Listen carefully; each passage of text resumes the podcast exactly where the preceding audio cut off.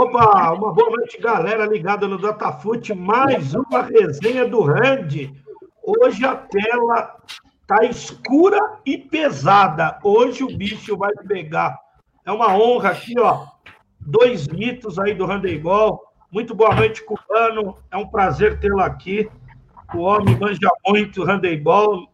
Depois vem as apresentações. Primeiro é só boa noite. Boa noite, Cubano. Prazer na resenha. Boa noite, meus amigos. Boa noite. É um prazer estar aqui com vocês. E acho que vai ser uma noite maravilhosa para todos vocês. Hoje vai ter história, vai ter resenha, Cubano. Opa, vamos dar risada. Vamos dar risada. Vamos dar risada. O Agberto entrou. Boa noite, Laula. Tamo junto, meu parceiro. Obrigado aí pela, por participar. Boa noite, boa noite, meu amigo. Boa noite a todos. É um grande prazer estar com vocês aqui. E teremos uma noite muito agradável, de muitas histórias, muitas coisas boas para contar. E meu parceiro aí, o grande Regis, já virou sócio do Datafute. Boa noite, Regis. Mais uma vez, um prazer.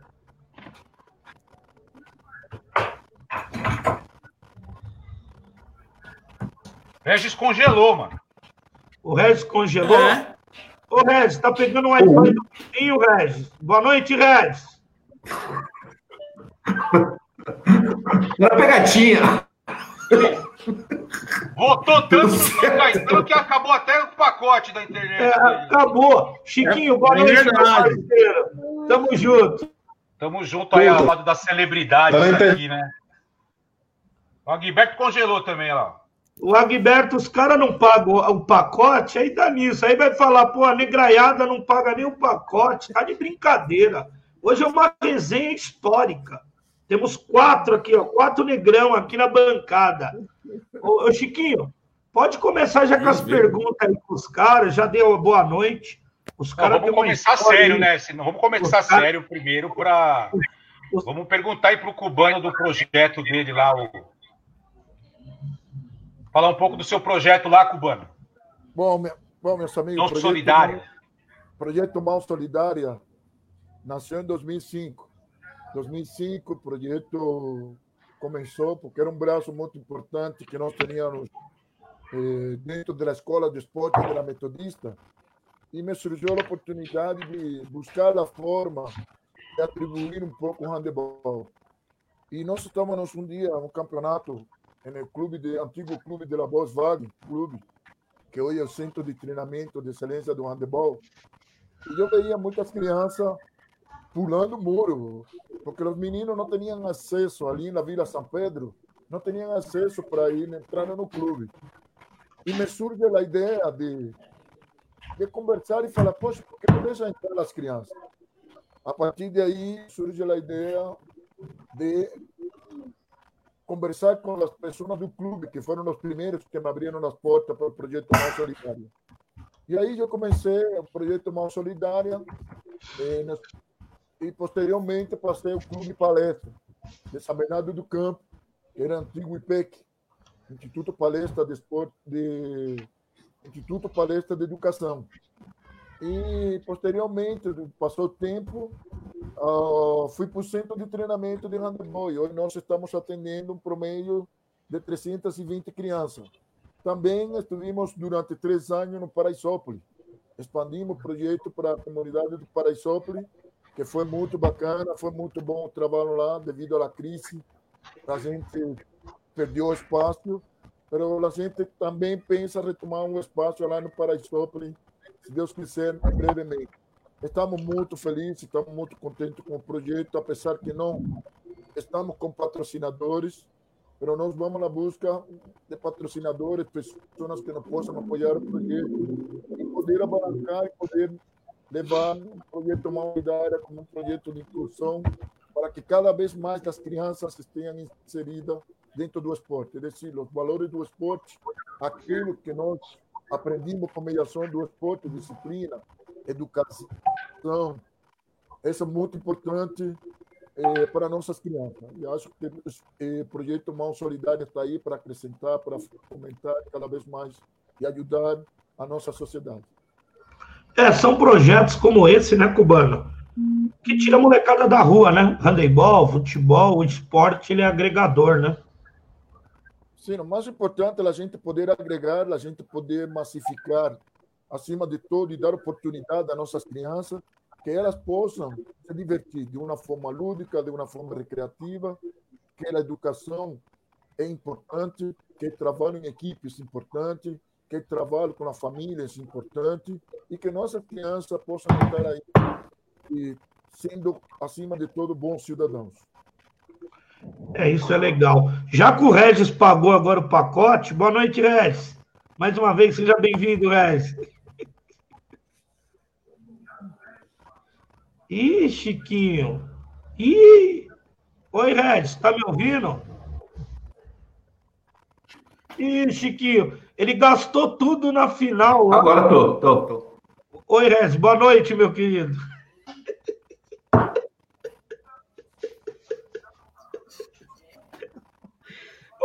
Ele não tá me ouvindo. Boa noite.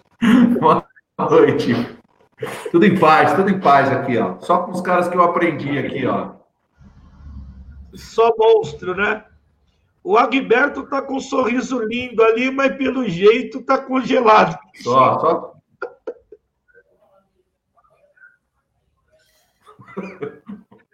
Hoje que tá congelado sério.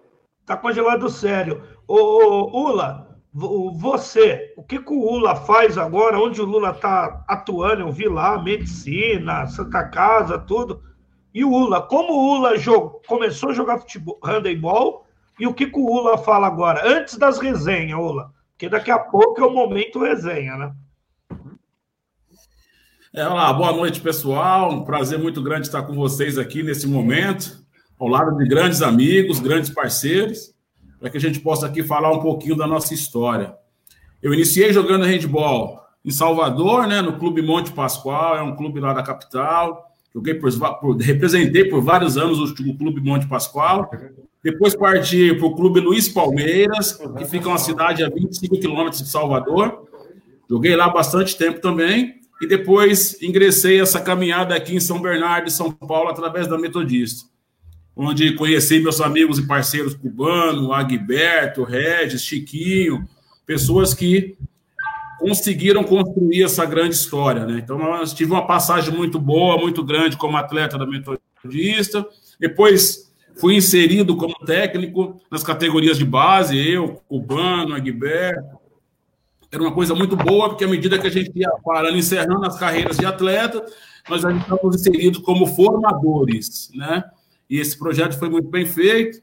Ficamos lá até 2014, 2015. 2016 entrou a Unip, que fez um projeto também. E hoje eu estou em São Caetano, num projeto liderado pela Prefeitura Municipal de São Caetano do Sul, na nossa coordenadora Renata Trevelin, e que estamos lá num projeto muito vencedor. Eu, eu estou no projeto feminino há dois anos, já conseguimos vários frutos, e a prefeitura tem dado muito apoio para nós, os parceiros, Colégio Eduardo Gomes, enfim. E também entrei no mundo universitário através da Medicina Santa Casa e estamos fazendo um grande trabalho nesses locais. Pô, legal. Eu estava olhando o currículo de você, o seu, do cubano, medicina, metodista. Depois vou ter uma surpresa aí para vocês aí. Vou colocar uma surpresa que guardei aí para vocês guarda, guarda. Eu, eu tive a honra lá de trabalhar na Atlética da FEI, na época do Elinho, lembra o Elinho? Grande Elinho, quando eu tinha a Olimpíada Guaraná, a escola, né? A FEI ganhou duas vezes a escola, uma em cima do Mauá, foi uma festa que eu não esqueço até hoje. Como eu trabalhava na Atlética lá, foi muito legal, não esqueçço até hoje, mas é, é muito legal. Como o Chiquinho diz, vocês são guerreiros aí, vocês dão a vida aí para o handebol, para o projeto aí, Mão Solidária aí do Cubano, já trabalho no Centro Olímpico. Eu conheço o Cubano mais de 20 anos de nome, porque eu estudei com o Caio, trabalha na ginástica olímpica lá do Centro Olímpico Cubano, é isso mesmo? Estou excluindo. Outro dia ela vai e não vai. Professor, o professor Caio trabalha lá no Centro Olímpico, cara magnífico, cara maravilhoso. cara que trabalha muito bem e tenho a satisfação de estar no falar com os supervisores e, acima de tudo, a gente fazendo um bom trabalho com a formação e buscando cada vez mais atletas aproveitados para, para o alto rendimento.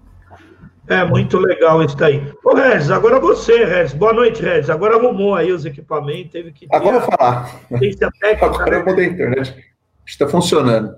Então, já vou começar a contar uma história de quando eu cheguei lá. E logo que eu cheguei lá na Metodista, sem saber de nada, absolutamente nada, fui fazer estágio com aquele ali, ó. Opa, aqui, ó, ó, ó Kubanacan. E aí, Félix, quando eu chego para fazer estágio com o cara, ah. chego lá, quem me levou para lá foi o Macarrão, grande Macarrão, parceiro. Então, no estágio do Macarrão, ficava sentado com meu caderninho ali, anotando, tudo certo. Aí chegou o estágio sequência no outro dia era com o cubano. Aí eu sentei ali do lado da quadra, aí meu caderninho, assim, onde vá? Eu falei, eu vou aqui, né? Não, não. Vá dar treino para as goleiras. Eu falei, mas não quero saber, vá dar treino para as goleiras. Eu falei, puta, foi o pior treino da minha vida, com certeza. Aí cheguei no Maca e falei assim, Maca, me ajuda, pelo amor de Deus, o cara mandou dar treino para goleira, não sei o que fazer. Não, velho. O Macarrão foi lá, me ensinou, é, montamos um treino. Falei, vou pegar aquele negão ali, deixa ele. E tinha um ritual, tá, para começar o treino. O cara era recém-chegado de Cuba, os atletas paravam tudo na linha lateral aqui, ó, em ordem de tamanho, tá, da menor para maior. E aí ele chegava na quadra sem falar nada. Aí a capitã saía, naquele tempo a capitã era Fafá. Fafá saía, ia na orelha dele, falava uma coisinha para ele. Depois eu fui descobrir o que ela falava. Ela falava assim, ó professor, as atletas já estão prontas para o treino. Aí ele falou assim: vocês já estão prontas para o treino? Sim, senhor. E aí começava a ir para o treino, né? Aí naquele dia, eu com meu treininho montado aqui de goleiro, né? Esperto. Aí cada um vai para um lado, as goleiras vão para lá, eu vou junto com as goleiras. Ele, estagiário, onde vá? Eu falei, vou dar treino para as goleiras? Não, vai dar treino para as pontas. Quebrou as pernas. É isso mesmo, mano. Ele nem lembra disso, tenho certeza. Eu, é Sim, muito bacana lembrar disso. Bom, é muito bom lembrar disso, porque você vê aí, vejo um grande professor, um grande educador, um grande formador de caráter, de pessoa, e eu fico muito feliz, porque é papel nosso, treinador um pouco mais experiente, poder ajudar a a los meninos que começam na carreira de treinador. É decir, não que tudo seja fácil, que comece a descobrir, que comece a buscar e experimentar coisas novas, que qual a gente tem que passar para ele. E eu acho que tirar la zona de conforto foi muito bom para ele, porque eu soube trabalhar na cabeça dele, eu soube mexer no aspecto que ele tinha que ser, como treinador, acima de tudo, ter uma disciplina, planejar o treino, chegar no horário certo, que as atletas têm todas prontas para treinar, que tenham motivação para treinar. E acho que está aí para a vida dele, para a filha dele também, para que para o resto da vida. E eu fico muito feliz de poder contribuir na formação dele. Acho, acho que o Agberto tinha que passar com você para saber chegar no horário certo. Está com dificuldade. Ah, rapaz! ele deve estar tá to, ele deve estar tá todo ralado lá, né? Caindo toda hora. Ô, ô, Cuba, quando você chegou aqui no Brasil? Em uma sexta-feira, é, dia 5 de outubro de 1996, uma sexta-feira. É, legal. É uma lenda, viu? É, eu sei. Pô, é uma lenda, porque o certo para chegar era em julho. Cadê Cubano? Cubano atrás, e Cubano atrás, e passa junho, e passa julho, e passa agosto, e passa setembro. Não, sexta-feira ele vai chegar. Sexta-feira ele vai chegar. Sexta-feira ele vai chegar. Quase cinco meses depois ele chegou numa sexta-feira. Tanto que o apelido dele no início era sexta-feira. Rapaz, uma história, tem uma história muito longa para contar para vocês. Porque sabe como é Cuba? Cuba é diferente. Quando eu estive aqui em maio, que eu conversei com o Alberto, eu cheguei e falei para o Alberto, você não precisa pagar-me nada. Eu quero vir para cá, para o Brasil. Eu só quero uma cama em Juveiro. Não precisa pagar-me nada. Eu quero vir para cá, eu quero ensinar as crianças, eu quero jogar aqui. Eu quero ser livre, eu quero minha liberdade.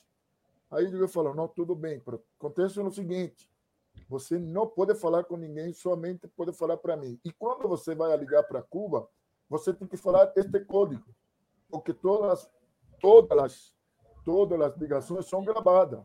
Efetivamente, esse, depois eu vou para Atlanta, acabando Atlanta, eu te ligo e a gente conversa. Efetivamente, me ligou.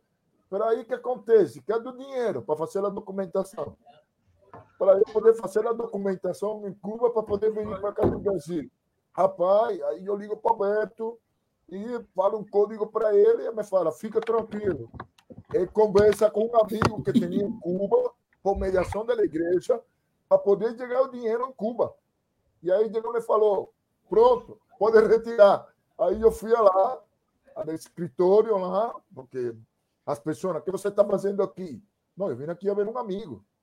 Não, eu vim aqui ver um amigo. Aí eu peguei o envelope e passei. Fui embora. E comecei a fazer a documentação em secreto, porque não podia falar. Porque se eu falava, eu ia ser retido e, e não me iam deixar sair de Cuba. O último dia eu falei com meu primo, que meu primo trabalhava nesse tempo no governo, eh, faltava um documento, um documento e nada, e nada. E o último dia, no último nas últimas horas, meu primo conseguiu documento. E aí, ao outro dia, eu tinha minha passagem. Cheguei e falei para minha família: vazou, vamos embora. E só disse tchau quando eu estava nesse carro do avião. Já vinha para o Brasil. Já estava por aqui, graças a Deus. Não, porque foi difícil. Sexta-feira, sexta-feira. Foram quase cinco meses para poder vir para o Brasil. Nossa, que, que história, hein? Que história, hein, Chiquinho? Você é louco. E, e, você sente saudade de lá ou, ou, ou, não, Cubano? Você trouxe uma coisa que a gente, nós estamos educadores físicos, a gente acompanha. Como que pode, né? Uma ilha, não agora, né? Mas há uns 15 anos atrás, 20 anos atrás, dominava pau a pau com, com os Estados Unidos, com todo mundo, a disputa de quase todas as medalhas. Aí ficou um pouco para trás. É, teria como nós copiarmos o exemplo deles? E qual é a poção mágica deles lá, o cubano, na questão do esporte? A questão é a seguinte: Cuba é uma potência. Independentemente de problemas econômicos que tem Cuba, Cuba é uma potência. Porque cubano ama o esporte. E o esporte é um direito de cidadão. O esporte está enraizado em cada cubano. É beisebol é o esporte nacional em Cuba. E você vê que na rua as crianças brincam até hoje. E todas as brincadeiras das crianças nascem na rua. E se tornam grandes atletas a partir da rua. Apesar dos planos, dos projetos que tem o governo, enquanto a formação de atleta, de detecção de talento, continua. Mas acontece que não tem mais intercâmbio. E aí uma crise generalizada dentro do país. E com tudo isso, o esporte em Cuba continua. Com a dificuldade, com os problemas, a continuidade do esporte. É dizer, você não precisa um tênis, você não precisa uma camiseta adequada de marca, senão o que você tem que ter é vontade.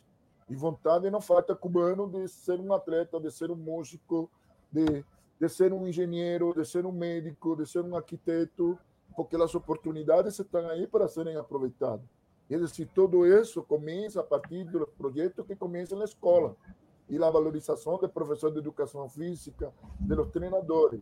É um modelo no qual algumas coisas têm que ser modificadas. Pouco tempo passou e hoje o país está abrindo a porta para para os esportes profissionais. É decir, um jogador de beisebol não poderia jogar nas grandes ligas americanas. Hoje pode jogar. Hoje pode jogar nas grandes ligas.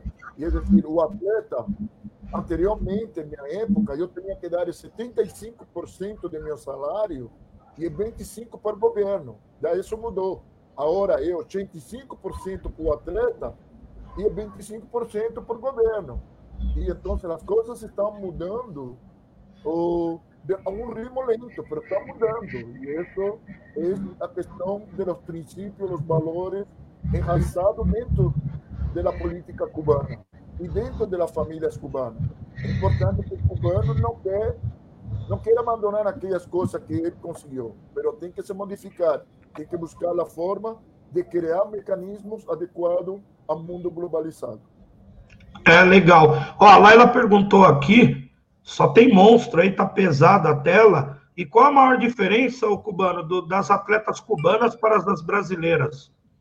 Ah, a única diferença que eu falo para você é a vontade. É a vontade quando você tem um atleta que ter a vontade de aprender, de chegar, eh, tem um objetivo na vida, tem um sono. Isso é importante. Um foco importante. O trabalho mental que o cubano tem é muito forte. Aqui não, aqui é muito diferente, porque aqui você tem a facilidade de muitas coisas. E apesar disso, também você tem que aproveitar essas oportunidades aqui. Aqui existem poucas políticas esportivas, no qual nós temos que ter mais política esportiva para nossas crianças. Temos que buscar formas adequadas para que as crianças consigam ter no mínimo possível com tudo isso. Eu acho que hoje o Brasil avançou muito, evoluiu muito. Tive três eventos muito importantes em Brasil, Pan-Americano, eh, Copa do Mundo de Futebol, Jogos Olímpicos.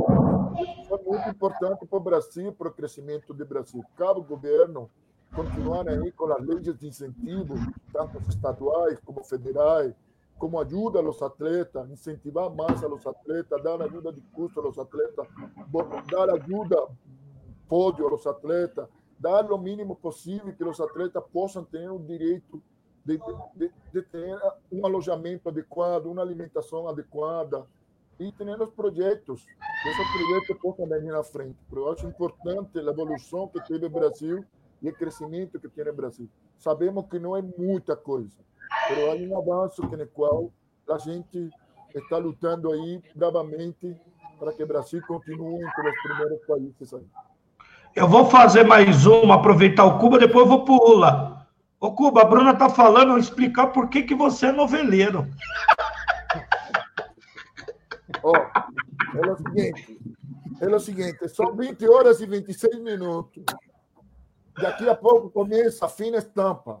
Eu gosto de novela, eu adoro novela, todo cubano é noveleiro não tem nenhum cubano que não seja noveleiro. Eu falei para, para os caras aqui na Metodista, Alberto, você só vai fazer reunião após a minha novela. E Alberto respeitava. Após a novela do cubano, Alberto começava a reunião. Oh, todo mundo, Alberto, vamos começar a reunião. Não, depois da novela do cubano. Acho que isso é importante porque essa é minha praia. Eu gosto de handebol, eu gosto de novela. E novela, para mim, é uma paixão. É, é uma coisa que, que eu me apaixono tanto que eu não deixo de assistir minha novela.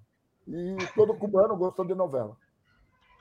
Ah, que legal. Ó, o Carlos Alberto falou que o Ula foi a melhor ponta que ele viu jogar. E aí, Ula? Tá quietinho Seu aí? Carlos Saco. Seu Carlos Saco, um grande abraço. Esteve lá, as duas, os dois filhos dele estiveram conosco, esteve naquela jornada importante lá e vitoriosa da Metodista. Foi um período muito bom para o esporte, para nós, nós atletas, né? Que conseguimos vivenciar aquele momento, aquela história vencedora da Metodista. Não é que as coisas nós fazíamos, era um grupo o qual fazia com que as coisas ficassem mais fáceis. Né? Era um grupo recheado de craques, mas nem todos eram craques, a verdade é essa. Mas todo mundo treinava sério, todo mundo conseguia chegar nos objetivos, cada um dentro do seu limite, e por isso que os resultados vieram. O seu Carlos acompanhou muito dessa história nossa, esteve lá presente nos grandes momentos, né? Final de Pan-Americano, finais de Paulista, Liga Nacional. Então, assim, foi uma pessoa que acompanhou a gente muito de perto. É um torcedor símbolo da Metodista. É, é, o famoso, é o famoso patrocínio, né, Ula? Que hoje no handebol, estava até comentando com o Chiquinho, não é dado muita oportunidade para a molecada da periferia. O Chiquinho é um guerreiro, né? E esse projeto. Deixa o Agberto falar também. Cai de novo. O Agberto foi lá, pagou a internet e voltou. Boa noite, Agberto. Seja bem-vindo. Boa noite, Vai cair para onde? Boa noite, Félix. Apareceu aí. Eu fui tirar um sarro com o Regis ali, que a internet não estava funcionando, que era a internet do McDonald's. Aí a minha agora parece que travou de uma, de uma forma, mas eu estou me esforçando aqui, já tô, eu estou aqui agora quase na cobertura do meu prédio para pegar sinal, mas eu quero participar, estou aqui. Estou aqui sim, então, tranquilo.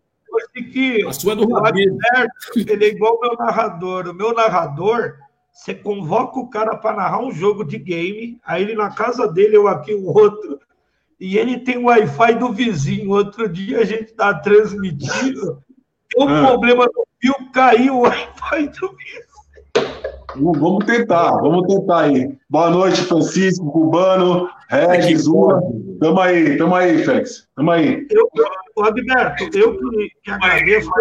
Todo mundo se apresentou. Se apresenta aí, quem é o Agberto aí, monstro. E é uma honra tê-lo aí, Agberto. Muito obrigado aí por participar, tá? Eu que agradeço o convite aí. Estou muito feliz de estar participando dessa live. Agberto é um cara que trabalha. Eu peguei o final da fala do Ula aí, ralo, trabalhei muito para conquistar as situações que conquistei como atleta. Agora sou professor de handball, técnico, estou voltado muito para a modalidade, voltado, voltado muito para ajudar as pessoas. E é isso aí. Comecei lá em Cubatão, depois de Cubatão eu vim para São Bernardo num projeto maravilhoso, que foi espetacular, os quase 20 anos que nós convivemos aqui em São Bernardo, tanto na parte como atleta, como na parte profissional, foram, foram momentos bem marcantes mesmo, como para mim como pessoa e, e para mim o que ficou mais importante de tudo isso, além das crianças que a gente ajudou, que a gente teve o prazer de, de iniciar na modalidade, direcioná-las aí para um caminho é, correto, as amizades, né? As amizades acho que são também são situações que a gente não pode esquecer. E eu estou muito feliz de poder estar aqui numa live hoje conversando com vocês. Toma aí, Félix é uma resenha diferente. É que eu falei para o Chiquinho, a gente tem que unir as forças. O, o exemplo que tem o Cubano, o Ula, o Regis, o Chiquinho aí, com a molecada de escola pública aí, tentando equiparar aí com as particulares. A gente sabe que é difícil. E eu conversando com ele, vamos tentar aí com a Datafoot aí que faz o futebol, entrar uns pouquinho no, na base, no handebol, dar uma mexida, uma divulgada. Eu tenho certeza que quando entra, vai vir outras. E a ideia é ter três, quatro aí espalhada aí, transmitindo pelo menos, valorizando o trabalho de vocês. Ô, Ula, vou fazer uma pro Ula, Chiquinho, aí você começa as perguntas, beleza? Ô, Ula, na sua opinião. Eu? Eu? Na sua opinião, por que vocês foram da Metodista, tudo é, é, é a prefeitura, por que só algumas prefeituras, principalmente a do ABCD, elas têm aquele a política de governo. A política de governo é quando não muda e mantém as equipes. Posso Por que acrescentar? Que alastra isso para o estado inteiro, hein, Lula? Posso acrescentar rapidinho, Félix? Antes, é Pode, minha filha viveu lá, foi, foi, foi atleta dos quatro. Eles participaram da, da então, educação dela é dos 12 aos 18 anos. E o projeto era. Não se preocupava só com o esporte, né, Lula? Era uma formação do cidadão mesmo. Verdade. E eu falei que quando, quando eu levei minha filha para lá, eu era um técnico péssimo. Mas eu fiz estágio na arquibancada assistindo o treino dos quatro, aí eu dei uma melhorada depois. Né? Então, era um projeto muito bacana. Tá faltando mais dessas, né? Desses projetos. Ula. Então, é isso que o Chiquinho tá falando. Nós tínhamos a prefe... o ABC por estar, as cidades estarem muito próximas e ter praticamente uma competitividade muito grande. Né? Quando nós chegamos aqui, Santo André, São Bernardo e São Caetano tinha handball, tinha as escolinhas de esporte muito bem definidas, as equipes eram muito fortes em todas as modalidades. Diadema também um pouco menos, mas estava ali, e tinha, havia uma competição muito grande. E isso os governantes foram passando, os governantes que passaram a assumir as prefeituras, tinham isso como proposta de, de, de plataforma de trabalho. Isso não pode ser mexido. Isso aconteceu durante praticamente 20 anos que a gente está aqui. De 2014, 15 para cá, algumas coisas mudaram. Algumas prefeituras começaram a trabalhar num outro viés, mas mesmo assim a gente percebe que ainda existem várias prefeituras que ainda investem no trabalho, que acreditam que o esporte é um caminho, que o esporte pode mudar muita coisa, pode mudar a vida de muita gente. E isso é muito importante aqui, está muito enraizado aqui no ABC. Outra coisa importante que a gente não deve deixar de falar são os parceiros. Nós trabalhávamos num clube numa cidade como São Bernardo, numa estrutura muito grande como a Metodista, mas como você falou anteriormente, nós tínhamos parceiros importantes. Chiquinho, parceiros eh, profissionais de escola pública que levavam atleta para nós também. O Júnior, né, o, o Coisa de Taipas. Então, todos esses profissionais que trabalhavam com colégio, escolas públicas, levavam os seus atletas para nós e lá a gente conseguia, juntamente com os nossos, lapidar, e aí é, saíam atletas vitoriosos. Então, não, não era somente o trabalho especificamente nosso no clube, tinha os parceiros, que sempre acrescentavam muito no nosso trabalho. É, é um trabalho de complemento, né? Um faz a base e o outro lapida, né? O diamante, né? Isso, isso é o que precisa ter mais, né, Ola? É verdade. Precisa acontecer hoje para ter uma frequência maior para que isso aconteça. Hoje, vou dar um exemplo: a gente tem no ABC muitos projetos que trabalham com iniciação, mas a continuidade é que não está tendo. É, hoje a gente tem o Cubano, em São Bernardo, que está conseguindo manter um projeto. Nós temos o Clube MESC, né, que hoje também consegue manter um projeto nas categorias de base. São Bernardo mantém um projeto, mas não está participando de federação. Há uns dois anos que não entrou em federação, deu uma caída um pouco. São Caetano que conseguiu equilibrar e manter esse trabalho. Santo André também voltou, Diadema, enfim. Os trabalhos estão acontecendo, só que numa proporção menor. É, Chiquinho, com você, o resto. A resenha é de vocês, meu. Eu só vou mediar. Fiquem à vontade aí. É de vocês. É uma honra ter vocês aí. Ô, ô, Agberto, eu tenho. Depois eu vou passar um vídeo aqui. Vocês jogaram junto, né? Você, o, o Lula e o, e o Cubano, né? Qual foi a passagem assim mais vitoriosa de vocês? Foi na Metodista mesmo? Ou teve outras aí? Pô, vocês ganharam Mundial, Mundial Universitário, tudo. Conta um pouquinho da história de vocês. Vocês têm história, mano. Gente ficar cinco horas aqui. É, então, mas de, de uma forma geral, Félix, a gente foi uma passagem, a duração toda do, do, do período que a Metodista é, teve em, em atividade foi, foram momentos muito bons. A gente tem é difícil separar algum momento, né? Poderia falar aí do, das ligas nacionais, as oito ligas nacionais que nós ganhamos. Poderia falar da, via, da viagem maravilhosa que nós fizemos para Chapecó, né? Ganhamos uma Copa do Brasil lá. Ah, eu, não, eu, não, eu não fui para o Mundial porque eu estava lesionado, mas também foi, uma, foi uma, uma, um acontecimento histórico para o clube. É, poderia falar dos professores que a gente conseguiu formar lá, né? Técnicos atletas que, que como o Lula falou, né, não é só o jogo, né, não é só o handball em si, né, é a formação, né, várias pessoas que nós inspiramos, que se tornaram é, professores de educação física e até técnicos de handball, é, em função do trabalho que a gente desenvolvia lá, nós servíamos de espelhos para essas pessoas. Uh, os atletas que nós formamos, que chegaram na seleção brasileira, eu, se eu for destacar um momento, uma situação, eu vou estar sendo muito injusto, porque o projeto todo teve, teve muito sucesso. São, são poucas coisas que a gente pode, pode colocar que desabonavam lá, né?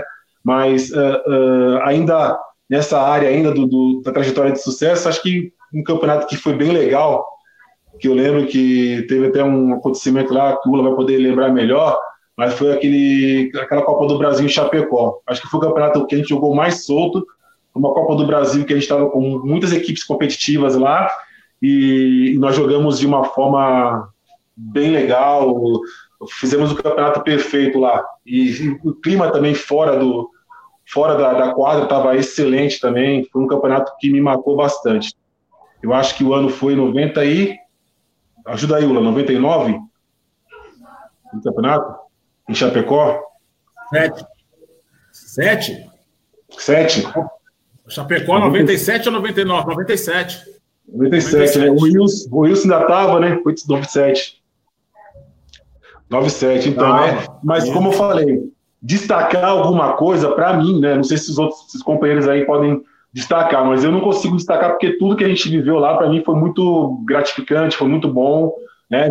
Eu, eu não vejo só a parte da quadra, dos títulos, das vitórias, mas a, as crianças, né, que a gente pôde ajudar. Eu tenho uma passagem também que eu gosto de contar, que foi quando eu estava aqui no centro de São Bernardo passeando e encontrei um rapaz de uns 25 anos com a, com a sua esposa e com seu filho. E ele me falou, né, que me perguntou se eu, tinha, se eu lembrava dele, e eu não lembrava da pessoa, do cara. E, e aí esse cara me falou, ó, eu fui o cara que você iniciou lá com 12 anos, 13 anos, já fazia mais de 12 anos que ele tinha participado do handball. Ele falou, não virei jogador, mas eu aprendi muito com você, entendeu? Então, é, isso para mim foi foi o, o ápice, assim, né, para professor, para um técnico ouvir isso de um atleta, que ele não virou um jogador, mas virou um cidadão de bem. Então, para mim, isso foi marcante. uma homenagem para vocês aí. Vocês lembram desse é. jogo aí? Sul-americano? Muita gente. Sul-americano. Fala muita que esse é o né? jogo mais. Muita gente fala que esse é o jogo mais emblemático na história da Metodista. Sim, um jogo a nível de disputa, de fato, ele foi um jogo muito marcante. Mas tiveram, assim, outros dois jogos que eu acho que. Primeiro foi o Pan-Americano de 96, e depois esse, esse, jogo, esse campeonato da Copa do Brasil que o Gilberto fala. Por campeonatos perfeitos. Campeonatos assim que você, com início, meio e fim maravilhosos. Mas esse aí muita gente fala que é o jogo mais emblemático da história da Metodista. É, talvez pelo fato de ser contra uma equipe argentina. É isso 99. mesmo, sul-americano de 99. Faz tempo, isso. hein, gente? 99. Um anos, né? anos. Tava fininho, novo, novinho lá, era o cubano lá na Olha o cubano, é o cubano 20? O 20 era isso. o cubano o cubano? 5. Nossa. Não, eu estava jogando cinco, com o né? número 5. É, aí, foi, ó, foi, muito importante esse jogo para ó, nós. Vai com vocês aí, vai falando aí o time, como que era, como jogava esse time, que é legal pra caramba. É, é, é, é histórico, né? Esse jogo. A ESPN deu muita esse força. Esse jogo aí, particularmente, nós tínhamos cruzados com eles na fase de grupo. E nós tínhamos né? perdidos para eles na fase de grupo. Lembrei. Né? E aí o campeonato é. ficou meio conturbado, o campeonato era em casa, parecia que não ia ganhar. E o jogo teve uma história complicada, a gente começou mal. Eu lembro que a equipe que começou jogando começou mais ou menos, o jogo não começou a render, e aí, numa hora para outra, o Alberto começou a mexer no time, o time começou a reagir. Eu, eu lembro que a gente começou a reagir a partir dos 15 minutos do segundo tempo, onde a gente começou a reagir. Tinha feito várias trocas, muitos dos nossos titulares já não estavam mais e uma coisa importante aconteceu nesse jogo. A partir do momento que os titulares perceberam que não estavam bem, falaram, Roberto, vai trocando, vai mexendo, e quem entrou conseguiu manter, equilibrar e conseguiu o resultado. Isso foi extremamente importante. Era uma coisa que nós tínhamos, que a maioria de nós tínhamos. O momento que um não está bem, passava a bola para o outro, o outro ia e resolvia. Sem vaidade. E outra coisa importante que, que a gente quando começou o jogo, Elinho na ponta, eu na lateral esquerda, Macarrão, Amador central, SB lateral direito, e na ponta direita estava o Ula. E Sidney na ponta. Sidney na ponta e vai dar assim. Aí que acontece? Um momento determinado que. Vai dar assim. O jogo, que o jogo não estava bom para nosso lado, que a gente não estava bem, não estava encaixando no, bem no jogo, a gente conversou com o técnico. Eu estou bem, experimenta e pode colocar outro jogador que eu vou colaborar, eu vou ajudar defensivamente e depois a gente se vai virando aqui, mas tenha certeza que nós vamos ganhar nesse jogo e nós vamos colar em eles e quando eles vacilarem, nós vamos passar por cima deles. E muito importante essa fala, muito importante a união nossa, a colaboração de todos conjuntamente com a comissão técnica e, acima de tudo, a gente acreditava muito no nosso trabalho, a gente acreditava também que com a força do grupo, a gente poderia, acima de tudo, ganhar na Lujan, que Lujan estava muito bem, porque era a base da seleção argentina. Acho interessante porque a gente tinha confiança, plena confiança, e essa conversa foi muito importante aí. Muita calma, muita tranquilidade, bota o limite e vamos embora. Eu lembro que. o Marcelo. Eu lembro que esse só campeão... vou fazer uma pergunta. O Marcelo Zug perguntou aqui, Ola, para vocês. Jogar com a Argentina é complicado, sem sofrer. Nessa época, não tinha muito esse negócio de racismo, todo o pessoal xingava, tudo ia para lá, metia quatro, cinco gols que morria. Tinha muito nessa época aí, o Ola e Cubano e o Egberto. Ó, oh. Agberto tem uma história boa para contar sobre isso. Fala aí, Agberto. Não, que, o que aconteceu já, nunca, muitas situações não, né? Era que toda vez que a gente jogava com a Argentina, entre nós, entre os jogadores, é... não, a provocação era a provocação de atleta para atleta. Então, os argentinos catimbavam, mas a provocação era de atleta para atleta. Agora, um episódio que eu tive em 95 foi num, num Pan-Americano em Mar del Plata, na Argentina, jogando com a seleção, que aí sim, a gente estava jogando uma semifinal de Pan-Americano e nós sabíamos que naquela época, né, e ainda hoje é assim, é, só o campeão pan-americano vai para a Olimpíada.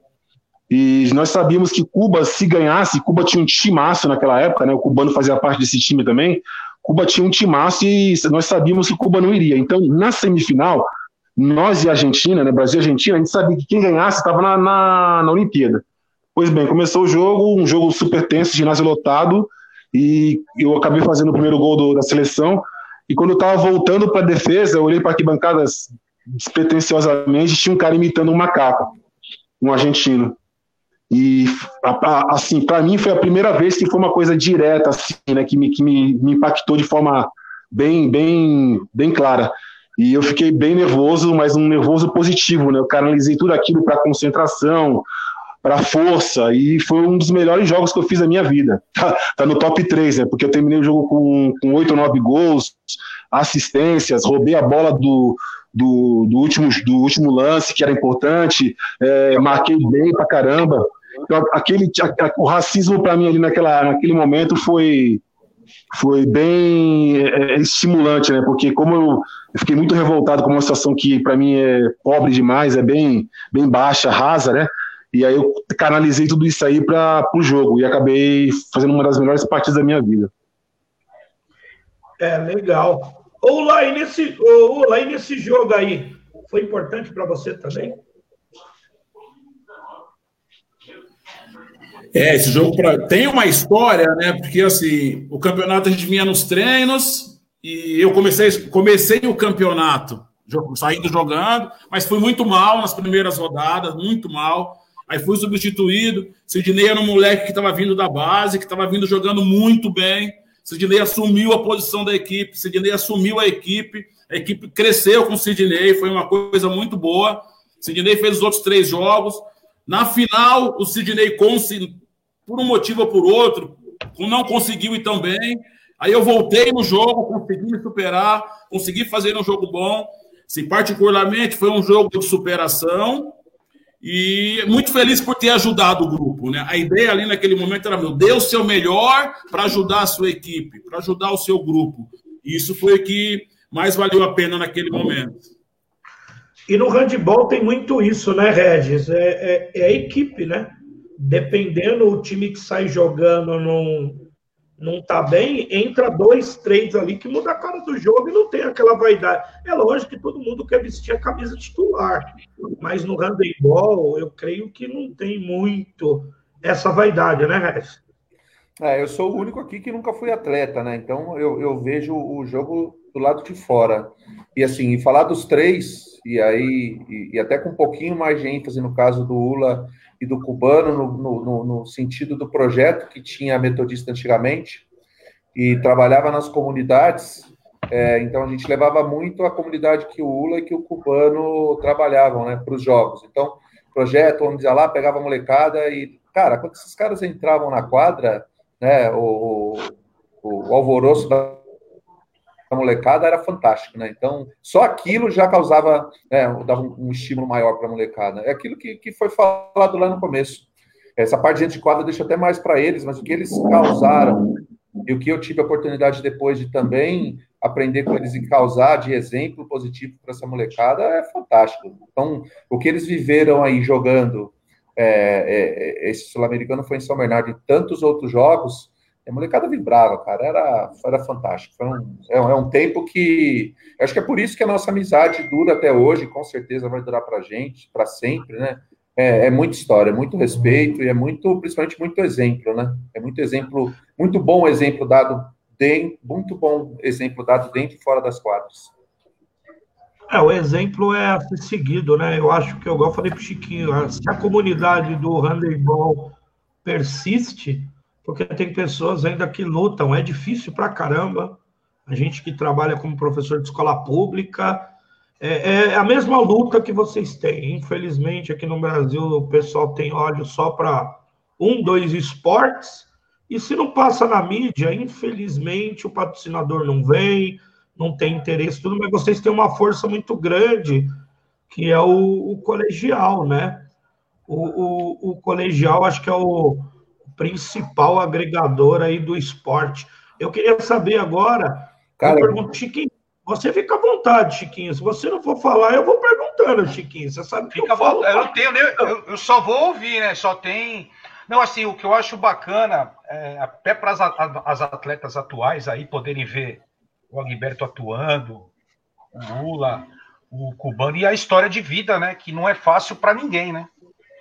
Então, muitas têm oportunidade, têm tudo hoje em dia e não, não aproveitam, né? Então, acho que isso que é bacana. É, e é aquilo que eu falo. Eu sempre, eu, a gente tá tendo uma resenha de sábado com a molecada e a gente fala, o handebol só vai sobreviver se vocês puxar para cima o handebol, igual vocês jogaram é uma geração que jogou alto nível, conquistaram e continuaram.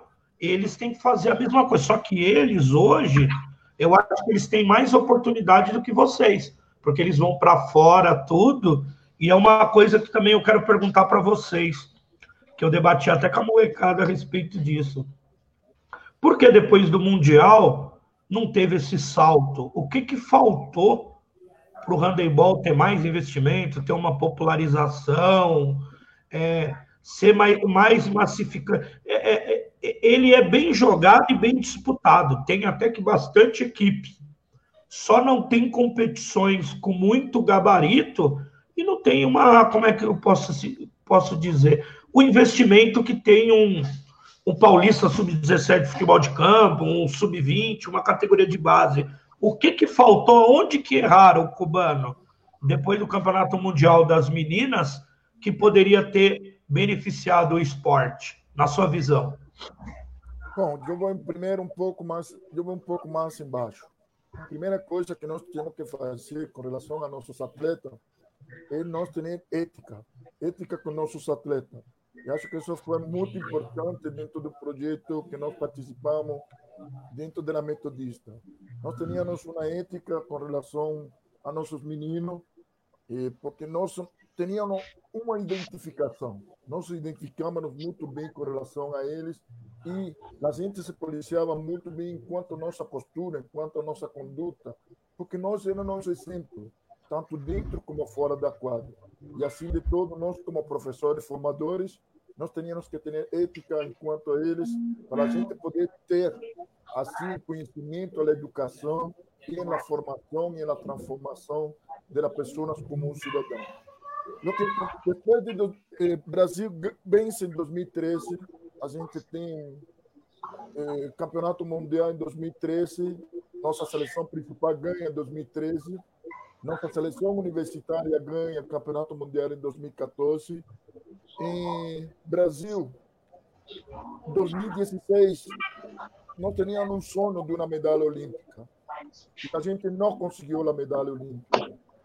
E acho que buscamos, em todo momento, ter o sonho de uma medalha olímpica. E aí, uma queda muito grande enquanto as expectativas nossas, enquanto os investimentos nossos, enquanto a los recursos que nós poderíamos ver utilizado melhor na base, os recursos que poderiam haver utilizado melhor enquanto competições, dar mais bagagem enquanto as categorias de base, as juvenis, júnior, poderem sair, poder participar em, em competições internacionais. E muito importante, enquanto à questão do handebol, enquanto ao que nós tínhamos, enquanto aos acampamentos regionais, acampamentos nacionais, e uma política que na qual pudessem ajudar os clubes, porque a partir desse momento começaram a diminuir os clubes. É decir, entrou a crise enquanto a prefeitura, que eram as primeiras apoiadoras enquanto os clubes, crise também financeira enquanto a Confederação Brasileira de Handebol, e isso cria uma dotação enquanto ao recurso que a gente tem que buscar. Acho que a gente tem que buscar um planejamento bem adequado e poder suprir, poder levantar novamente o handebol e buscar a forma de que nosso handebol continue forte, continue aguerrido. E acredito muito no potencial do Brasil, acredito muito porque nós temos muitos jogadores fora do país, meninas, meninos também, que hoje jogador brasileiro cotizado no mercado europeu. Isso é devido aos temos devido ao trabalho que nós fazemos aqui dentro do país. Eu acho que dificuldades estamos apresentando e com certeza nós vamos ter bom fruto daqui para frente. Eu, eu gostaria de complementar alguma coisa aí, né? É, concordo com tudo que o Cubano falou, mas eu ainda sou, sou um, eu sou uma pessoa que tem uma crítica muito forte e pesada junto ao handebol brasileiro, e por isso já me causou alguns problemas, mas eu não tenho nenhuma no receio de falar, né? Porque. Não tem rabo preso com ninguém, né, Guilherme? Hã? Não tem rabo não preso. Ninguém, né? Não, não, não. Nem ambições é, que não competem a mim também, Chiquinho. É bem. Mas assim, é, o primeiro, o handball, o, o, título né, que, o, que o Félix destacou, o título do Mundial, ele não pode vir com o contexto do handball brasileiro, né? A gente tem que colocar uma aspas bem grande, né? Nós fomos campeões do mundo, parabéns, tudo bem, mas com atletas brasileiras, sim. Mas essas atletas, elas terminaram a formação delas é, lá fora. Elas, elas realmente despontaram, se qualificaram, se credenciaram a jogar um mundial da forma que elas jogaram a partir do momento que elas estavam numa experiência internacional. Nunca nós teríamos sido campeãs é, mundiais com a estrutura que nós temos aqui. Como o Cubano destacou, nós temos problemas crônicos, né, crônicos na base, crônicos na, na, na didática, crônicos na metodologia, nós temos problemas crônicos é, na formação de técnicos, crônicos, a palavra é essa, crônicos, que é difícil você tirar, né? E, e pelo que o Cubano falou, vai muito, vai muito, caminha muito do que eu falei, que eu topei com o que eu penso. Seria uma espécie de, de zerar as coisas, porque você está com problema em tudo, todos os setores. Hoje, no handebol brasileiro, são poucas as instituições que detêm a informação. São poucas as entidades que têm, que têm a informação e trabalham os atletas. Invariavelmente, a seleção brasileira é formada, até nas categorias de base também tem, tem esse fenômeno, por um, dois clubes, ou três no máximo no Brasil. Né? Ah, de acordo com a categoria, mais sendo mais jovem, aí há uma diversificação maior. Mas quanto mais é, os atletas vão subindo de idade, a partir dos 15, 16 anos, a seleção é formada por dois ou três atletas. Desculpa, dois ou três clubes. Então, isso é extremamente nocivo para a modalidade. A modalidade, ela, com esses problemas crônicos que foram destacados, como que a gente vai se desenvolver?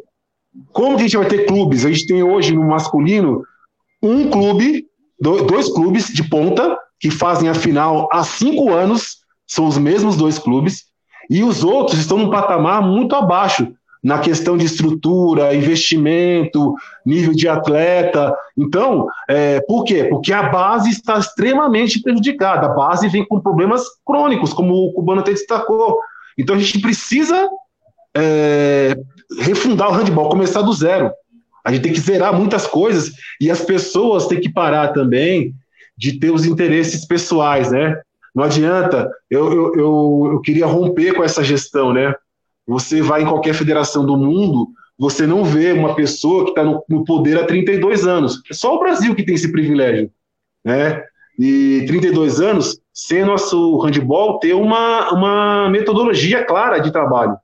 A, 30, a gente não tem uma metodologia clara. Se você olha para a Alemanha, Espanha, Dinamarca, França, Suécia, todos esses países, eles têm uma escola clara de handball. Eles sabem o que eles querem fazer em cada categoria, em cada faixa etária. O cubano citou os, os acampamentos. Acabaram-se ficaram-se quase nulos depois que o Jordi saiu. Ficou, teve uma tentativa de se continuar, mas foi muito pífia, não se deu continuidade.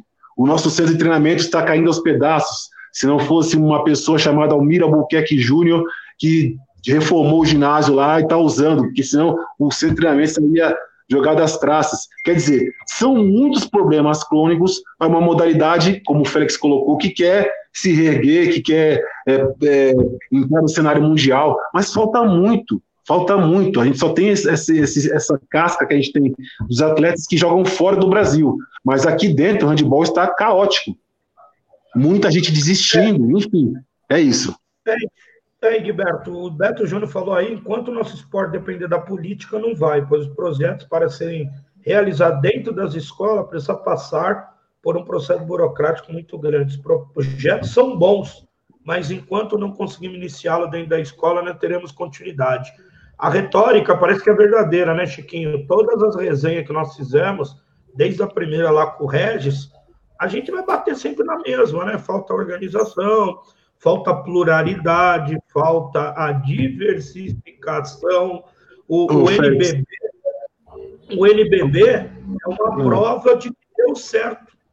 Eles, é lógico, teve um, um tempo, lógico, sempre tem duas, três equipes que vão, mas sempre tem aquela troca de cadeiras entre o segundo e o oitavo. Ou seja, eles equalizaram o novo basquete Brasil. Na opinião mas, de vocês, seria um modelo a ser seguido para o handebol e para os outros esportes? Deixa eu, desculpa, companheiros, rapidamente, eu vou, vou, ficar quieto, mas é só a última que você me deu um gancho não, espetacular. Não, a resenha de vocês, resenha de vocês. O, N, o NBB, para ser o que é hoje, ele teve que romper com a CBB. É, houve uma ruptura, houve uma ruptura.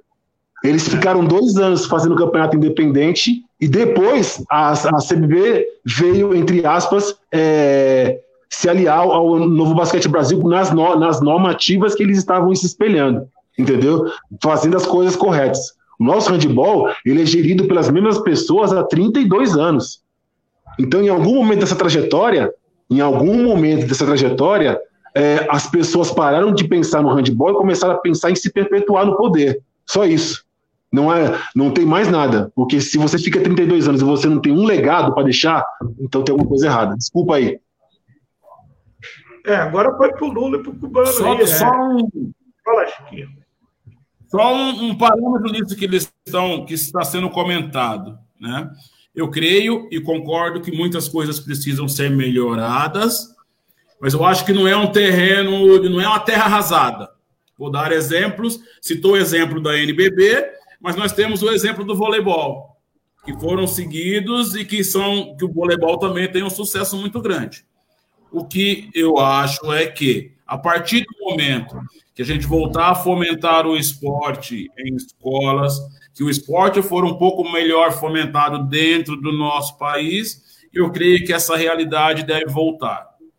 A metodologia de trabalho, de fato, a partir de 2005, 2006, começou-se a ter uma metodologia de trabalho. Nós tínhamos dois técnicos, o Jordino masculino e o Morten no feminino, que direcionavam toda a estrutura do trabalho. Um espanhol, o outro dinamarquês, onde as estruturas do masculino eram seguidas pela formação do Jordi, tanto que o Jordi acompanhou o acampamento, acompanhou os jogos escolares, para dar uma cara no nosso handball. O feminino, o Morten fez a mesma coisa junto com o Alex. Então, assim, eu creio que a ideia sempre teve, o que faltou foi continuidade e estrutura, talvez, como até o Gilberto falar. Talvez a estrutura foi falha.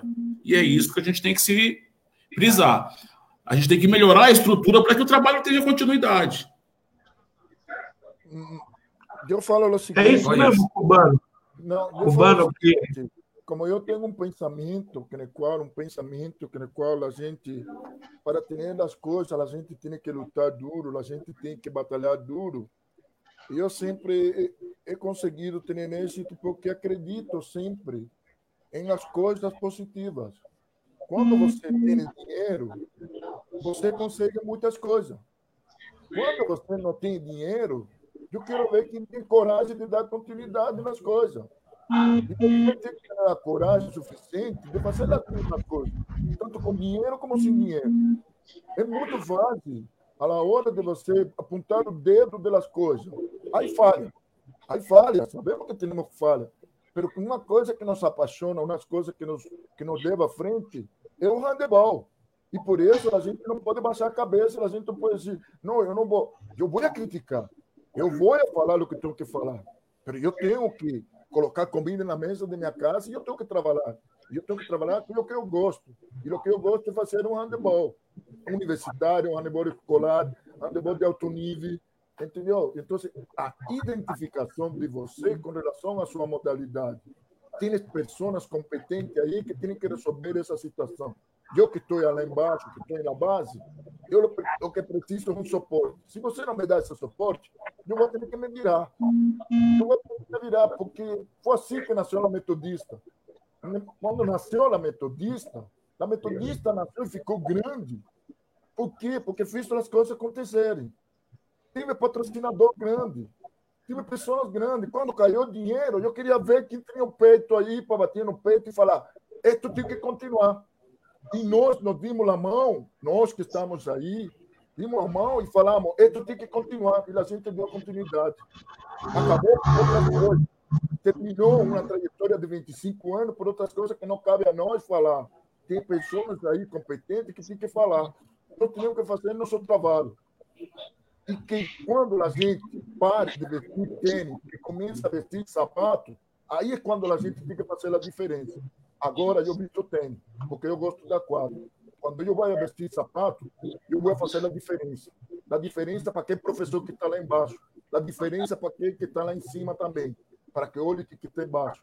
E a gente tem um projeto que seja adequado ao que nós precisamos fazer. Jordi tem um projeto. Morte tem um projeto. Nós tínhamos dinheiro. Nós tínhamos acampamento. Hoje não temos dinheiro. Hoje não temos dinheiro. E a gente sabe que não temos dinheiro, mas não podemos parar. A máquina não pode parar, tem que funcionar. O Campeonato Paulista não parou. Agora está parado porque temos a pandemia, mas nós vamos continuar e buscar a forma de que todas as crianças e todas as pessoas continuem fazendo handebol. Por isso eu sou muito otimista e por isso eu escolhi este país para ficar aqui, para dar meu sangue para o handebol, como eu fiz em Cuba. E isso é o que eu falo. Vamos fazer a máquina girar, vamos fazer as coisas acontecer. Cada um tem que saber o lugar de cada um. Em que momento você tem que fazer as coisas. Então, se tem que mudar, vamos mudar, vamos mudar para melhor. Então, a mudança vai para melhor. Mas vamos fazer projeto. Vamos fazer projeto para mudar. Se não se tem um projeto, como que vamos mudar? Então, se está errado ou está certo, vamos ver onde a gente errou, onde a gente tem que consertar e buscar a forma de a gente crescer.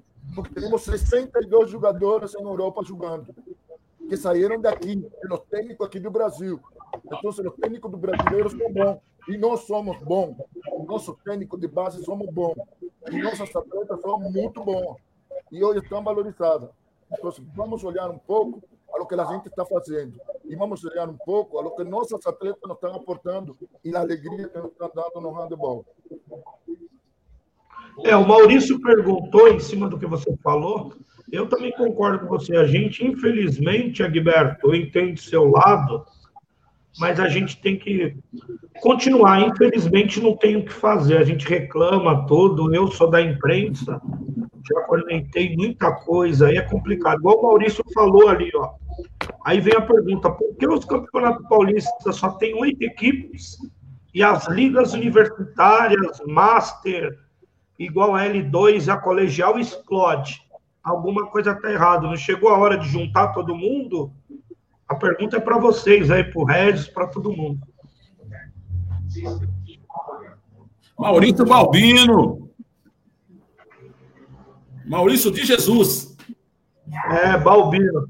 O que, que você acha, Ula? É isso mesmo? Então, é, eu acho que precisa, o, a modalidade precisa ter uma unidade para ter diretrizes, né? Eu creio que precisa se reestruturar algumas coisas na, na, na confederação, na federação, nas ligas, para que a gente consiga chegar numa, num consenso em prol da modalidade. O que eu percebo hoje é que caminhou o Regis lá, ó, na tela. É que cada um hoje caminha com suas próprias pernas. E isso é ruim para a modalidade. Eu acho que federação, confederação, federação, as ligas precisam estar unidas e uma representando a outra para que a coisa flua. É, eu eu acho que foi confundida uma situação aí, vou só deixar claro, não, não, não, não é reclamar. Não, é reclamar. Agber, não foi Oi. confundido, não. Eu entendo o seu desabafo. Eu não, até não, no, foi... no programa eu falei, tem muita coisa errada, tem que sentar. Não, sim, sim. Tá, tá, tudo bem, Félix. É porque o que, eu, que você chama de, de desabafo, assim, que a gente pode entender como reclamação, é, por, primeiro, eu não tenho nenhum cargo em lugar nenhum ligado a colégio, clube, confederação brasileira, federação paulista, né? É, então não, não, não, tem por que ficar reclamando, né? Não tem, tem de que, do que reclamar. Não estou vivendo esse mundo, vamos dizer assim, né? Minha, minha, meu segmento agora é mais universitário. Mas o, o, o ponto é, que eu quero deixar claro é que existem as soluções. Eu vou, eu vou falar uma frase que um amigo meu acabou de me mandar aqui no inbox, né, o Tiago. Ele mandou para mim falando assim: enquanto a gente não deixar de romantizar o handball, a gente não vai evoluir. E, e, e, algumas, até nossas falas, podem ser confundidas como românticas. E eu vou falar, eu preciso da gestão. A gente tem que ter gestão, seriedade. O que, que difere, o que, que une o basquete e o voleibol, nos, nos casos de sucesso que a gente citou agora há pouco? o profissionalismo, a seriedade. É isso que, que o handball não tem. Isso é fato. Eu não estou reclamando. Eu só estou falando de fato. É nada do que eu falei aqui é um tom de uma, de uma reclamação do Agberto. São fatos que, que a modalidade tem. Entendeu? São fatos que a modalidade traz. Essa, essas, esses vícios, né, de, de vícios ruins que a modalidade tem. Então, você tem uma ideia, falou de investimento. A gente teve investimento é, quando a gente soube que ia ser do que ia, que ia, ser, que ia sediar o Pan-Americano em 2007 no Rio. Isso foi em 2005, 2004, 2005. E logo na sequência, nós soubemos que, as, que iríamos sediar as Olimpíadas em 2016. De 2005 a 2016, o handball nunca teve tanto dinheiro, mas foi muito dinheiro. Não foi pouco. Mil, dezenas de milhões de, de reais foram colocados no handball. Você deveria ter feito aquilo que foi colocado aqui de projeto, planejamento, metodologia. Eu ia, eu ia poder falar assim, que nem foi colocado aqui também. Ah, mas a escola tem que ter a fomentação. Quem tem que fomentar a escola, primeiramente, é a Confederação Brasileira, no sentido de ter uma metodologia clara. Aí o governo e o, e o município vão poder chegar no colégio e falar: ó, essa aqui é a cartilha da confederação de, de, de handball. Você que é professor vai ter que fazer isso aqui, ó. Aí deixa tudo mastigadinho lá. Então, tem, tem N situações que eu vejo que, que a gestão poderia ter atuado que não atuou. Eu estou falando só de fatos. Outra, outra coisa, o comparativo do trabalho do Morten e do, do Jordi. É uma distância abissal. Um, um fazia anamnese de jogadores, existia um mundo dos jogadores masculinos. O, o Morten tinha uma outra ideologia de trabalho, que não é, fomentava tanto a base da forma que o, que o Jordi fomentou. E a, e a confederação deixou ele escapar também. Contratos mal feitos, falta de, de, de, credibilidade do trabalho dele. Então tem um monte de situação que a, que a gente tem que colocar na mesa para saber que, por isso que eu falo que nós estamos com problemas crônicos. Entendeu? De fatos, eu não estou reclamando de absolutamente nada. Tudo que eu estou falando aconteceu e acontece. Então a gente precisa debruçar sobre isso de uma forma menos, como falou meu amigo aqui agora no inbox, menos romântica. Que vamos fazer, que temos que. Não tem como fazer nada, porque não se tem a menor possibilidade de enxergar. A gente está no meio de um nevoeiro no handball. A gente não consegue enxergar um metro para frente. A gente não consegue enxergar uma semana para frente num planejamento. Por quê? Porque a gente vive de clubes é, que são extremamente é, competentes, que lutam, que batalham, que fazem, como o Lula citou o MESC, o próprio Eduardo Gomes, Pinheiros, é, vários clubes que fazem, são gotas no oceano, mas o handebol precisa de muito mais. É muito mais. Os atletas estão, estão sumindo, rareando. As categorias de base não se conseguem formar campeonatos. É esse o problema que eu estou falando que a gente tem que combater. Mas longe de ser uma reclamação, apenas é, um, é uma constatação dos fatos. É legal. E em cima do que o Cubano falou, e o Ula, agora eu quero saber um pouquinho do universitário. O universitário é um campeonato que você pega, né? O, Ula, Cubano, até o Agberto e o Regis também. É um campeonato bem organizado. O Cubano foi campeão mundial também, né, Cubano? Conta um pouco essa passagem no universitário, Cubano. Você, o Ula e o Agberto. Eu acho que são dois universos diferentes. Quando você conversa com relação ao universitário, universitário todo mundo joga, tem na NDU e Novo Desporto Universitário. Acho muito bacana, acho muito bom, porque você vê a força que tem no handebol universitário. Quando você olhar o Campeonato Paulista, o Campeonato Paulista precisa de investimento. E esse investimento de onde vem? Da prefeitura. E hoje a prefeitura não tem dinheiro. Hoje o governo não está dando dinheiro para a prefeitura. Como que vamos fazer alto rendimento se eu não tenho dinheiro? Então, eu acho que vem a partir daí uma políticas públicas. As políticas públicas têm que partir do Ministério do Esporte. E o Ministério do Esporte tem a diretriz para as confederações. Hoje, eh, na, na Confederação Brasileira de Esporte Universitário, eh, tem campeonatos universitários por regiões. Tem um campeonato universitário acima de todo o nacional. É decir, que existe um, um projeto com relação universitária. E nós, em 2013, 2014, a gente ganhou o campeonato mundial porque a gente tinha jogadoras com um compromisso, com um comprometimento muito grande. E acho que era muito importante, porque o Brasil, em 2013, foi campeão do mundo. Essas meninas eles queriam mostrar o técnico que tinha condições necessárias para estar na seleção. Eu acho que a partir desse momento eh, se abriu muitas portas para as meninas em Europa, se abriu muitas portas para as meninas para mostrar o handebol brasileiro.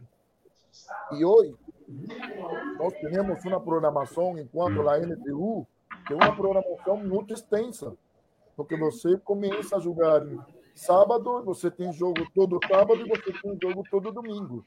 Então, a Federação Paulista, a NDU e as prefeituras que precisam ter investimento enquanto a base. Um exemplo desse que nós temos, que, no qual o NIP, que é que banca a equipe de São Bernardo, não participa em competições de Paulista, não participa, não tem participação, não tem equipe adulta, não tem equipe adulta e quem comanda a NDU é, é, é a Unip. Então, a gente tem que ver todas as coisas e colocar o trio no lugar. Então, hay falhas em muitas coisas, em muitas coisas.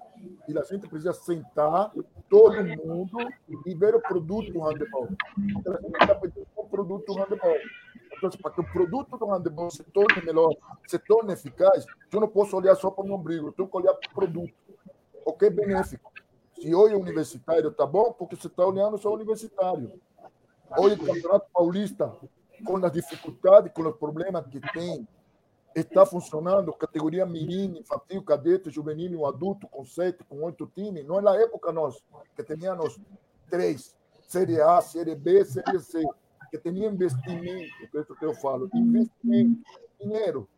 Quando você tem dinheiro, quando você tem investimento, quando você tem um prefeito, como prefeito de Taubaté, como na prefeitura do ABC, que investia no esporte, aí era muito, muito melhor para nós, porque tinha um campeonato forte. É decir, uma coisa canaliza a outra.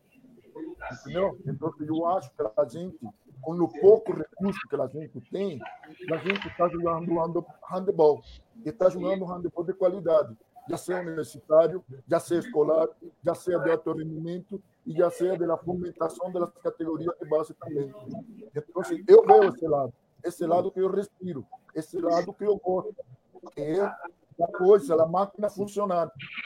As outras coisas que mais que estão aí, essa para pessoas que coloquem projeto, que façam projeto, projeto viável, que se sente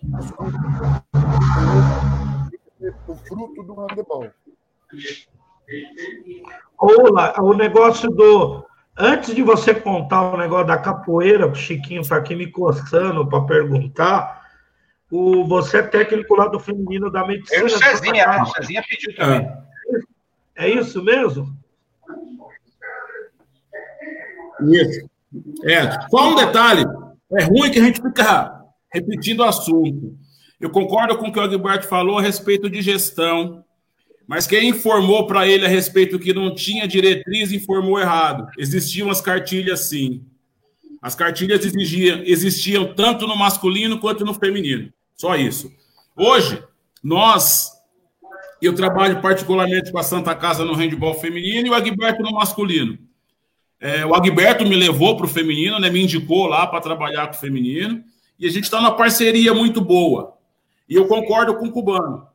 O, o handball universitário, ele hoje se encontra num estágio um pouco mais organizado e um pouco mais acessível para se jogar. Os valores do, do handball universitário agregam bastante para que se tenham mais equipes. A estrutura do handball universitário facilita bastante para que se tenha mais equipes. Hoje a gente vai comparar, eu trabalho em medicina e nós, eu, Agberto, o Cubano trabalha na Mauá, são estruturas que clubes hoje que jogam a Série A do Campeonato Paulista não têm. Então, assim, eu acho que deveria a federação, vamos tratar de universitária, a federação se reunir com os dirigentes do universitário e falar: opa, o que, que nós precisamos fazer para que uma gestão única as coisas possam melhorar. David Nunes, um abraço, David, meu irmão. Então, acho que é isso. Se o Gilberto quiser completar, manda ver, Blue. Ah, não, Depois eu conto da capoeira, hein? É, já David... conta da capoeira, já. Rapidamente, agora, eu concordo. Agora da capoeira. Você tem que contar essa história da capoeira, que a gente tem que rir um pouco também. Daqui é... a pouco a Guilherme vai contar um, o Regis, cada um vai contar um. Rapaz, da capoeira. Beleza, vamos lá. Capoeira. O ano era 1994.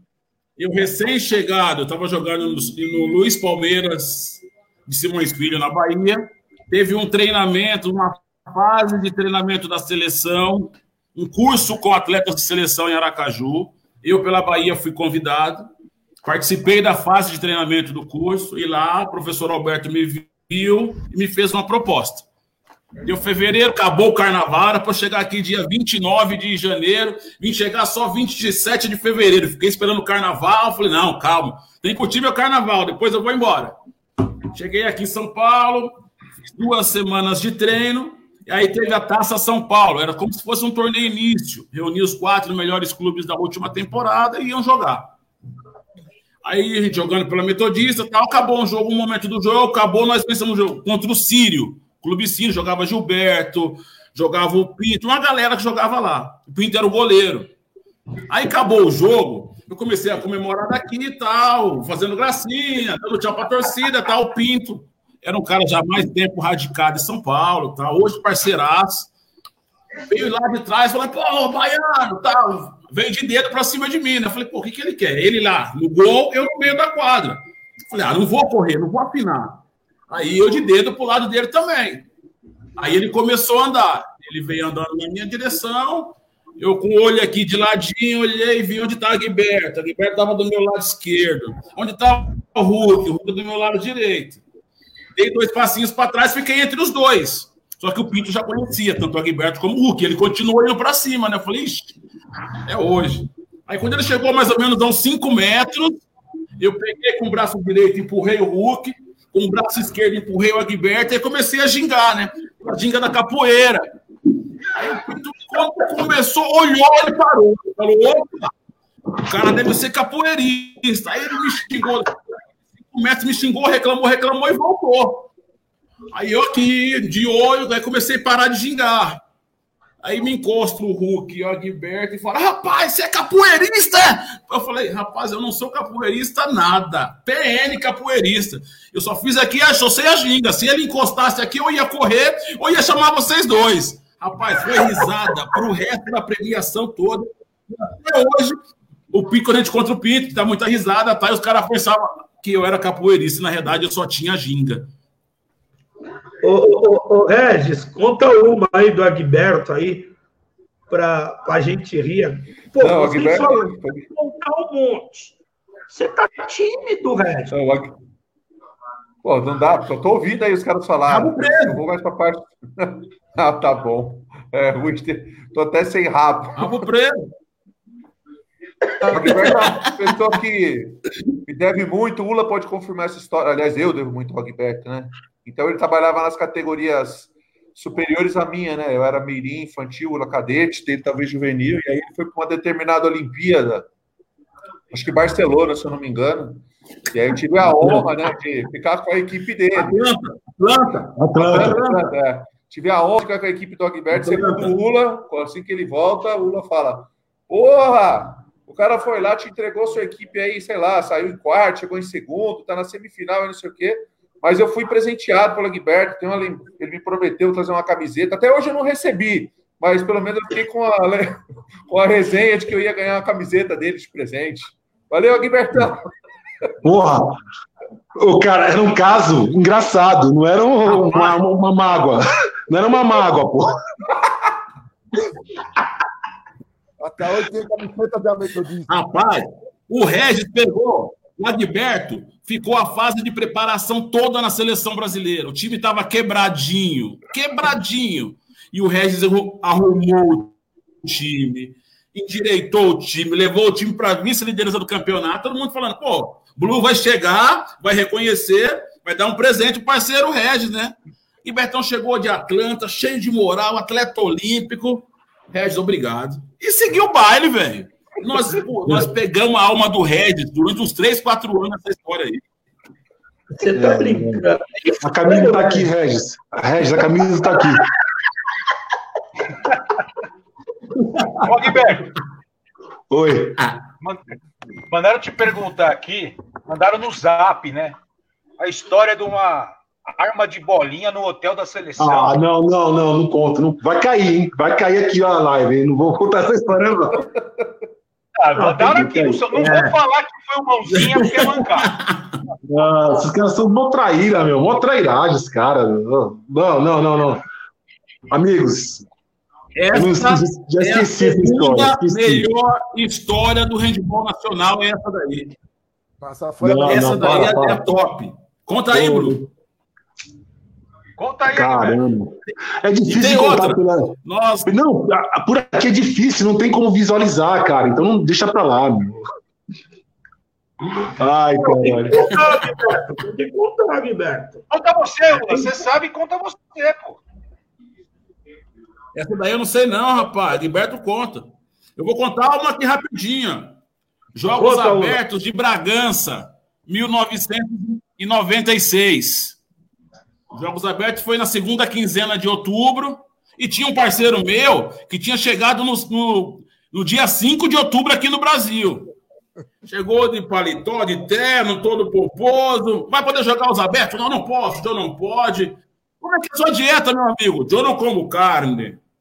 Joe não como carne. Não como carne, não como linguiça, não como nada. Beleza. Foi para os abertos, acordava às 5 da manhã, corria todo dia às 5 da manhã. De voltando dos abertos, paramos numa churrascaria. Ele falou: vou parar aqui, eu não como. E aí começa a descer: picanha, maminha, linguiça. Meu irmão, quando eu olhei o prato do parceiro, tava derramando de tanta carne. E o parceiro, que beleza, que maravilha, Brasil é maravilhoso, tanta carne. E o parceiro comeu carne e chegou no carro roncando de tanta carne que comeu. Rapaz, seria para ser mal, cara. Seria para ser mal, para ser mal, para ser mal. Era tanta carne todo dia, todo dia, cara. Eu vou experimentar, que vai? Eu vou experimentar, cara. Não é possível. Eu vou experimentar essa carne. Aí eu experimentei, experimentei, porque, gente, eu vou falar uma coisa para você. Em 1989, que cai campo socialista, eh, Cuba passou na, eh, Cuba passa na maior crise da história, um período especial. E havia uma questão de que carne somente para as crianças e as pessoas idosas. E praticamente você tinha que, que viver o dia. Você tinha que se virar com o que tinha no dia a dia. Nós também, como atletas, sofrimos também é, é, toda essa, problemas. E em 1996, eu venho para o Brasil. Conta você, desde 89 até 96, passou um bom tempo. Já os intercâmbios com os países socialistas não tinha mais. Os intercâmbios que a gente tinha, quanto a gente ficar três meses, dois meses, seis meses. Em Europa, a gente não tinha mais. E havia escassez de todas as coisas. Escassez, como ensino uma guerra. E hoje em dia também acontece a mesma situação, porque não temos a caderneta. A caderneta são os produtos básicos que você tem: arroz, feijão, óleo, eh, açúcar, esse para você manter a família. E isso é uma questão racionalizada que o país faz para que não falte alimento para ninguém. E quando você vem para o Brasil, que quando cheguei aqui, primeiramente, eh, no aeroporto que me receberam em isso, me levaram na churrascaria. E a Beto me falava, pode comer. Eu disse, não, eu não como. Eu não como. Eu não como carne. Porque a gente soube consumir proteína, porque hoje consumir carne. E aí em Bragança era era. Aí eu foi, eu, aí foi onde eu comecei a comer carne, porque anteriormente a gente não consumia carne. O meu a famosa linguiça de Bragança, né, Ula? Que não tem para ninguém, né? Em Bragança, o homem ficou doido. O, o Agberto, estou pedindo aqui para você contar a história de Chapecó, Agberto. É isso mesmo? Tem uma história é. de Chapecó? É a mesma. É a mesma. É o é David Isqueirinho, é o David Isqueirinho que é que ele fala. A história é, é muito boa. A história Pô, você, não vai... você não vai contar mesmo pra gente, não, né? Você não sabe essa história? Vou, vou te dar, Agberto, vou te dar Oi. um aperitivo. Oi? Vou te dar um aperitivo. Vai pensando ah. nessa daí. Tem outras histórias assim. Teve uma época que nós tínhamos uma, uma base muito grande. Quem era a base? Adalberto, Diogo Ubner, Milton, David, Mãozinha, Eliseu, Alemão. Essa era a galera do Júnior, que sempre estava tá subindo adulto. Anderson, essa galera. E a gente sempre Milton. ia jogar fora. E a gente morava num prédio ali na metodologia deles, onde colocava a cabeça para a janela para o lado de fora, na curva da metodista sempre viu os carros que entravam, né?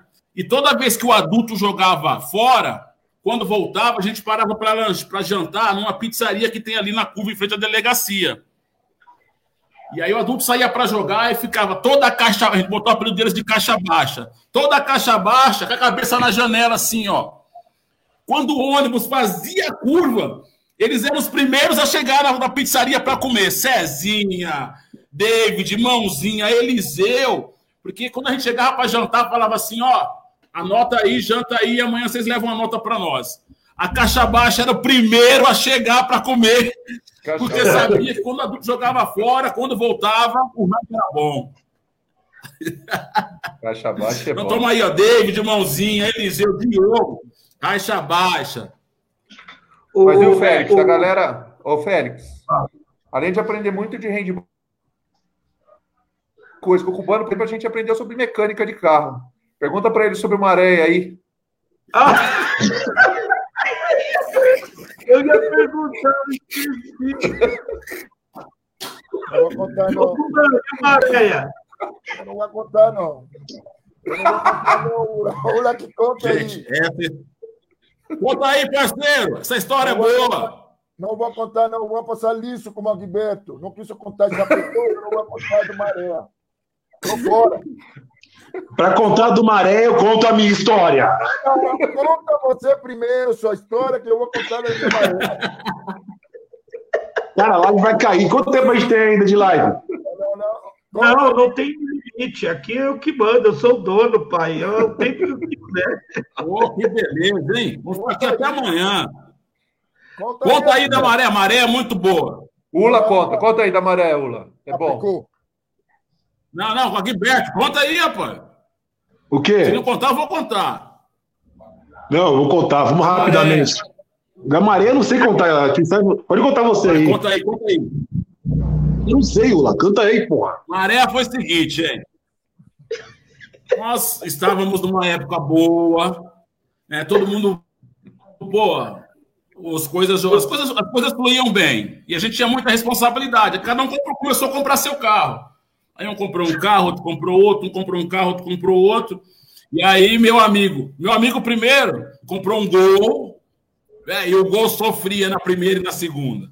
Aí não ah, mas o Gol é muito fraco, o Gol não tem potência. Aí ele foi, comprou uma Maréia 2.4. Isso era uma nave. Que carro? Era uma nave. Só que tinha um detalhe. Uma Maréia 2.4 bebia mais que um bêbado em carnaval na Bahia. Nossa. E aí meu amigo começou a fazer viagens longas com a Maréia. Só que a Maréia não... A gasolina não rendia. Um certo dia, esse meu amigo chega no treino. Jolaola, Jolaola. Fiz uma troca muito buena. Eu, como, como, parceiro? Me fala aí, me fala aí. Ula. Conheceram um parceiro meu, parceiro meu de Santos. Fala, parceiro, quem foi? Ula, ula, esse meu parceiro tinha um motor 1.8 de uma maréia. Eu vou trocar o meu motor 2.4 pelo 1.8. E ainda não vou ter que dar dinheiro nenhum para ele, Ula, ula. meu amigo trocou meu amigo, satisfeito com a troca, fez a troca dos motores. Só que imagina colocar um carro todo adaptado para um motor 2.4. De uma hora para outra cai do céu o motor 1.8. Vai dar problema. Com certeza. Uma semana depois, Ola, foi enganado, Ola. Me enganaram, o carro só anda quebrando, o carro não anda. Quer dizer, trapacearam com meu amigo. Isso não pode ser. A troca do século. É isso mesmo, cubano? Cara, cara, é verdade, porque o que acontece? Na época. Eu não vou falar, não vai falar quem foi. João não vai falar quem foi. Tá bom, tá bom. Na época tinha maré de 1.8 e maré de 2.4. E aí eu não sabia, não tinha conhecimento. E aí, tipo, ah, pô, o cara me fala, pô, vamos fazer esse negócio. Peraí, o que acontece? eu coloco um ponto oito e o câmbio, entendeu? A troca do câmbio e a troca do motor. E quando eu, rapaz, deu dor de cabeça, não dava, não dava, não dava. E aí já estava a história. Esse, eu, eu fiz, foi contar pro Lula. Tem que ver esse caso.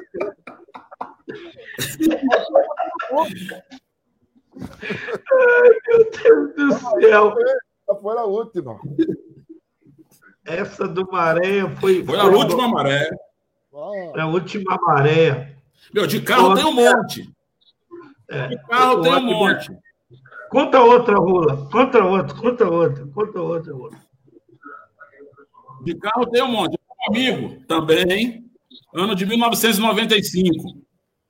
Juntou o dinheiro e falou: vou comprar um carro, eu quero um carro, eu quero um carro, vou comprar um Monza. Porra, e Monza na época era o top. Era o top. Ele falou: ah, mas eu quero o Monza SL.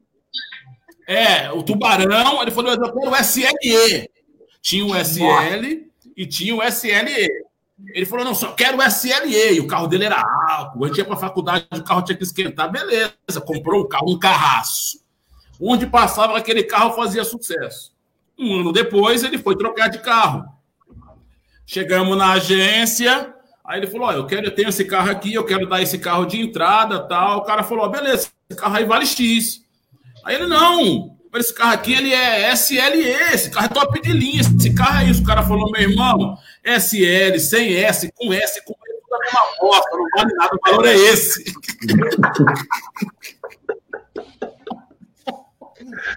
Ele, porra, o valor é esse. Se não quiser, vai embora. Eu falei, porra, parceiro, foi enganado. Porra, o cara não valorizou meu carro. Desculpa pelo palavrão, gente. Imagina quando eles vão vender, quando eles vão vender, eles falam, é SLE, hein? É SLE. Aí eu fiquei com aquilo na cabeça, né? SLE, SLE. Porra nenhuma, tudo, tudo a mesma merda. O Agberto, agora você vai ter que contar de Criciúma. A casa caiu. Todo mundo contou, agora você tem que contar, meu. Vamos lá, vamos Chapecó. lá, vamos lá. Chapecó, vamos lá. Então, coincidentemente, isso aí foi, foi o melhor jogos né, que a gente fez, né? Que eu tinha falado que tinha sido no campeonato leve e tal. Bem. Na quadra a gente estava voando, voando, o time voando muito. E, enfim. Quando a gente chegou na frente do hotel, tinha uma, uma feirinha lá tal. E a gente viu uma, umas arminhas de, de pressão, que, se colocava umas, umas, umas, bolinhas de ar, de, de plástico, e na pressão do, do tinha revólver, é, espingarda, você colocava essas bolinhas é, do tamanho de um, de um tic-tac, as bolinhas, vai. E aí você colocava aquelas bolinhas, quando você apertava, o negócio disparava com, uma certa potência, enfim.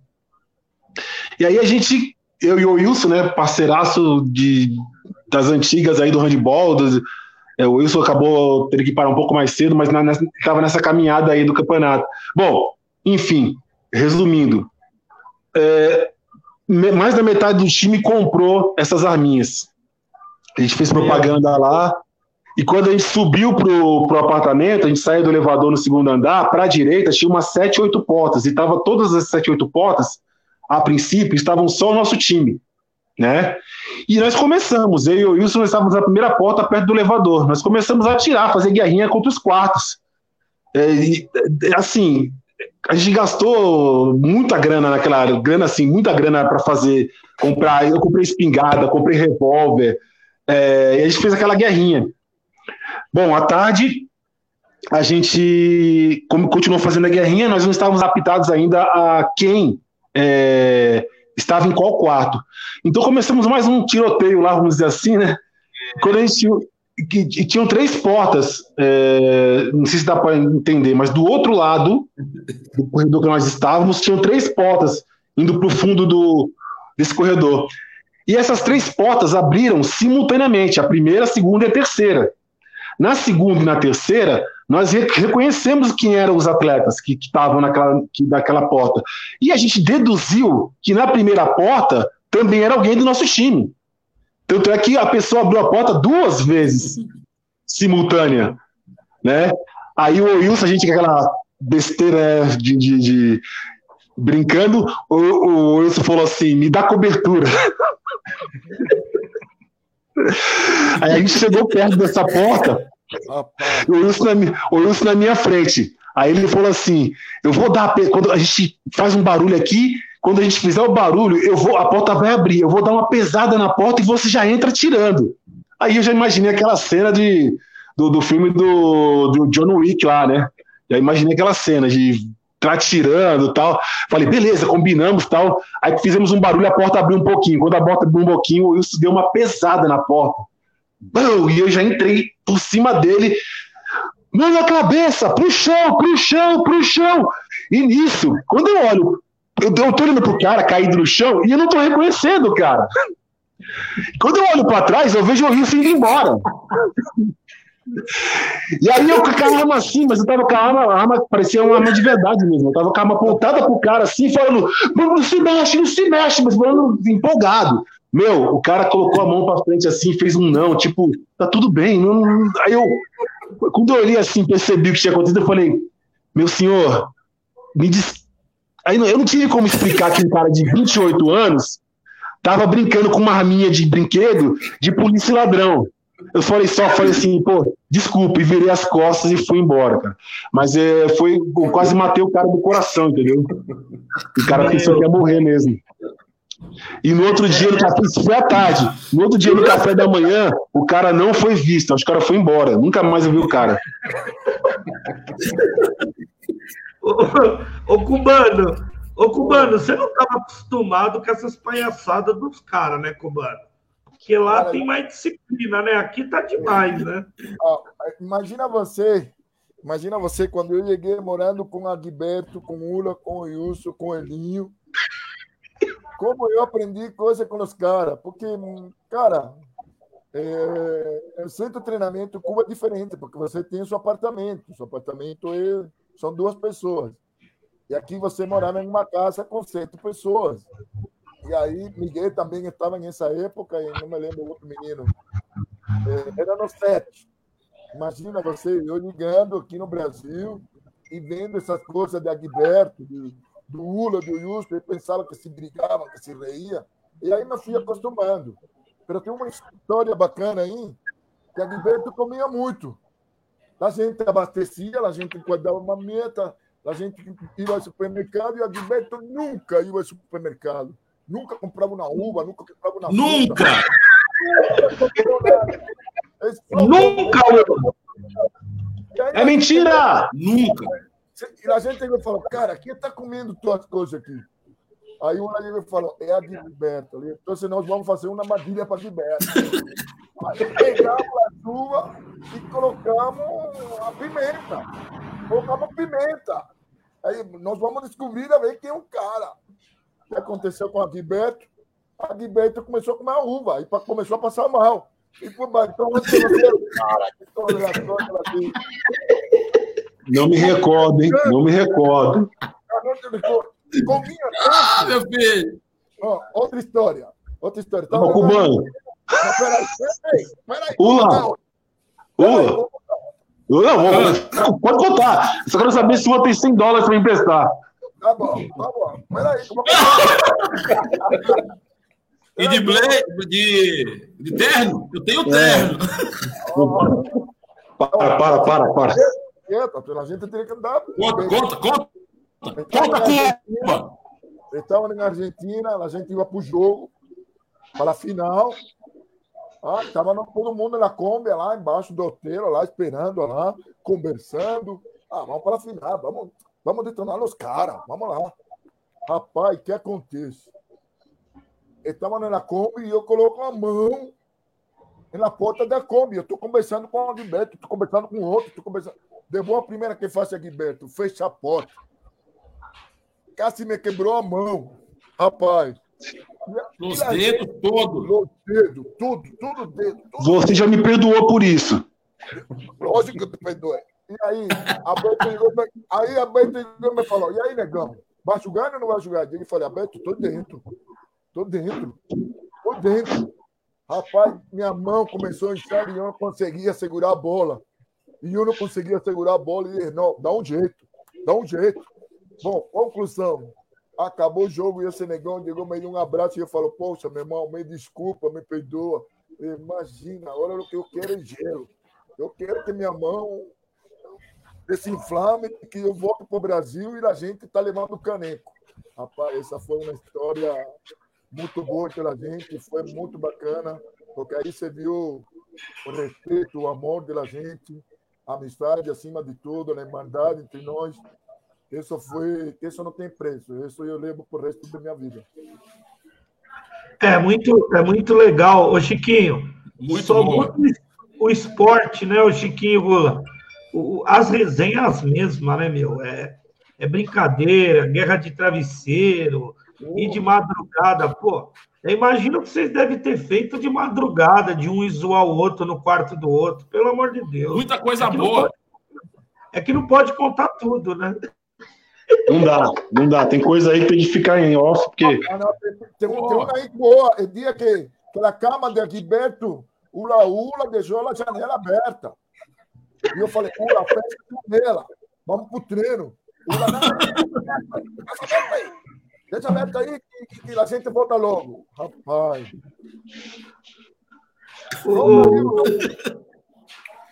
E a resenha não era só com, entre a gente, né? Tinha a resenha com a molecada também, o que a gente aprontava com eles enquanto. Porque passa-se toda uma confiança para eles. Tem uma história de Itajaí que é boa. A gente levou a molecada para jogar lá um campeonato tinha em Itajaí. E aí, logo que a gente chegou, tinha um dia de folga. Aí peguei, acho que a, filha do, do Chiquinho não é, acho que era as meninas mais novas, 93. Vamos dar uma volta na cidade? Vamos dar uma volta na cidade. A gente passou, passou por lá, passou por ali, aí Itajaí, né, cidade portuária, aí estava na beira do mar ali, mas né, não, não era braço marítimo, né, era, era onde entra o, o porto, e aí tinha uma construção como se fosse é, o alicerce de um primeiro andar de um prédio, para tentar quatro pilares, né? E aí eu parei ali na frente das meninas e falei assim: olha, aqui é onde foram disputadas as primeiras Olimpíadas do Brasil, em 1933. Ainda falei um ano ímpar, né, para sacanear. 1933, aqui era a plataforma dos saltos ornamentais, foi disputada aqui. Então, aqui é um patrimônio histórico, ficou aqui. E aí passou, passando pela cidade toda e falava isso, falava aquilo. Aí a gente voltou, né, para São Bernardo, vamos lá. Aí chegou o dia, falou assim: ah, todo mundo faz um relatório aí do que, que achou da viagem, etc. E a menina mais parceira, mais gente boa, a Choba, a Choba, vai lá, a Choba entrega um relatório lindo, né? Então ela fala lá: transporte, ônibus de primeira qualidade, alimentação, não, comida só de primeira, alimentação, às vezes, três refeições por dia, etc. É, competição, ah, ótimo nível técnico, é, passeios turísticos, conhecemos a plataforma é, histórica dos Jogos Olímpicos do Brasil de 1933. Colocamos na porta da metodista, né? Ótimo! Meu Pula, não sei se. Mandaram eu perguntar uma pro Regis aqui, não sei se você testemunhou como que troca o time inteiro numa, num jogo aí, é. infantil inteiro? Como, como que é, Red, essa história aí? Conta essa resenha aí. Eu não vou falar quando. Pula essa também. Rapaz! Pula, pula essa. Pula essa. O Wes falando de, de, de... A gente vai contar essa depois. Tem uma boa também. Fala, Laú. Segunda Fala, parte. Chegou uma época que nós éramos todos os técnicos da categoria de base. Era eu, Agberto, Cubano, Macarrão e que... e tinha mais um, vou lembrar. E aí a molecada que veio chegando depois estava ficando ligeira, né? Caixa baixa, deu as aulas, criou um monte de discípulo. E toda sexta-feira, ali na rua da Metodista, tinha um bar lá, um, tinha um bar que o movimento era, pô, era estrondoso. E aí a galera, aí a molecada nossa, de juvenil, último ano de cadete, começaram a querer desfrutar desses benefícios, né? Só que a gente morava bem ali naquele prédio em cima. Uns moravam embaixo e outros moravam em cima. Aí uma certa sexta-feira, aquilo bombando de gente, bombando. Aí o cara, o Enéas, que vendia o cachorro-quente lá, tá lá até hoje. Chegou na porta lá, falou, bateu, ula, macarrão. Ó, os moleques do handball estão tudo ali, ó, naquele bar ali, ó. Ah, é? Desce eu e macarrão, pegamos cinto e fomos com o cinto na mão. Aquilo cheio, todo mundo sem entender. Falou, pô, os caras do handball com cinto na mão vão brigar tal. E aí a gente procurando, procurando, aí encontra eles todos reunidos, pagando de gatinho. Tinha os meninos, as meninas e os meninos. E aí junta eu e Marca e só fala assim, ó, pra casa todo mundo agora. E aí a galera que tava do lado, sem entender, né? Falou, pô, quem são esses dois aí? Quem são esses dois aí? E a gente, pra casa.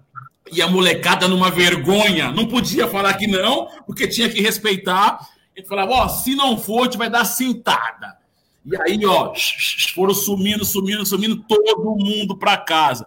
Tinha isso de bom também, o respeito que eles tinham por nós. falava para eles era amém. Onde estivesse. Tivesse errado, a gente falava, para eles era amém. E foi todo mundo para casa e ninguém reclamou, pai nenhum reclamou, ficou, ó. E ainda ensinamos boas coisas para esses moleques também. Conta aí, Bruno, conta aí a história do que o resto falou. Eu não sei qual que tá falando. Passe é esse, hein? Viu o passe aí? Foi o seu, Egberto, que deu o passe aí no jogo? Foi. Foi. Ponte aérea.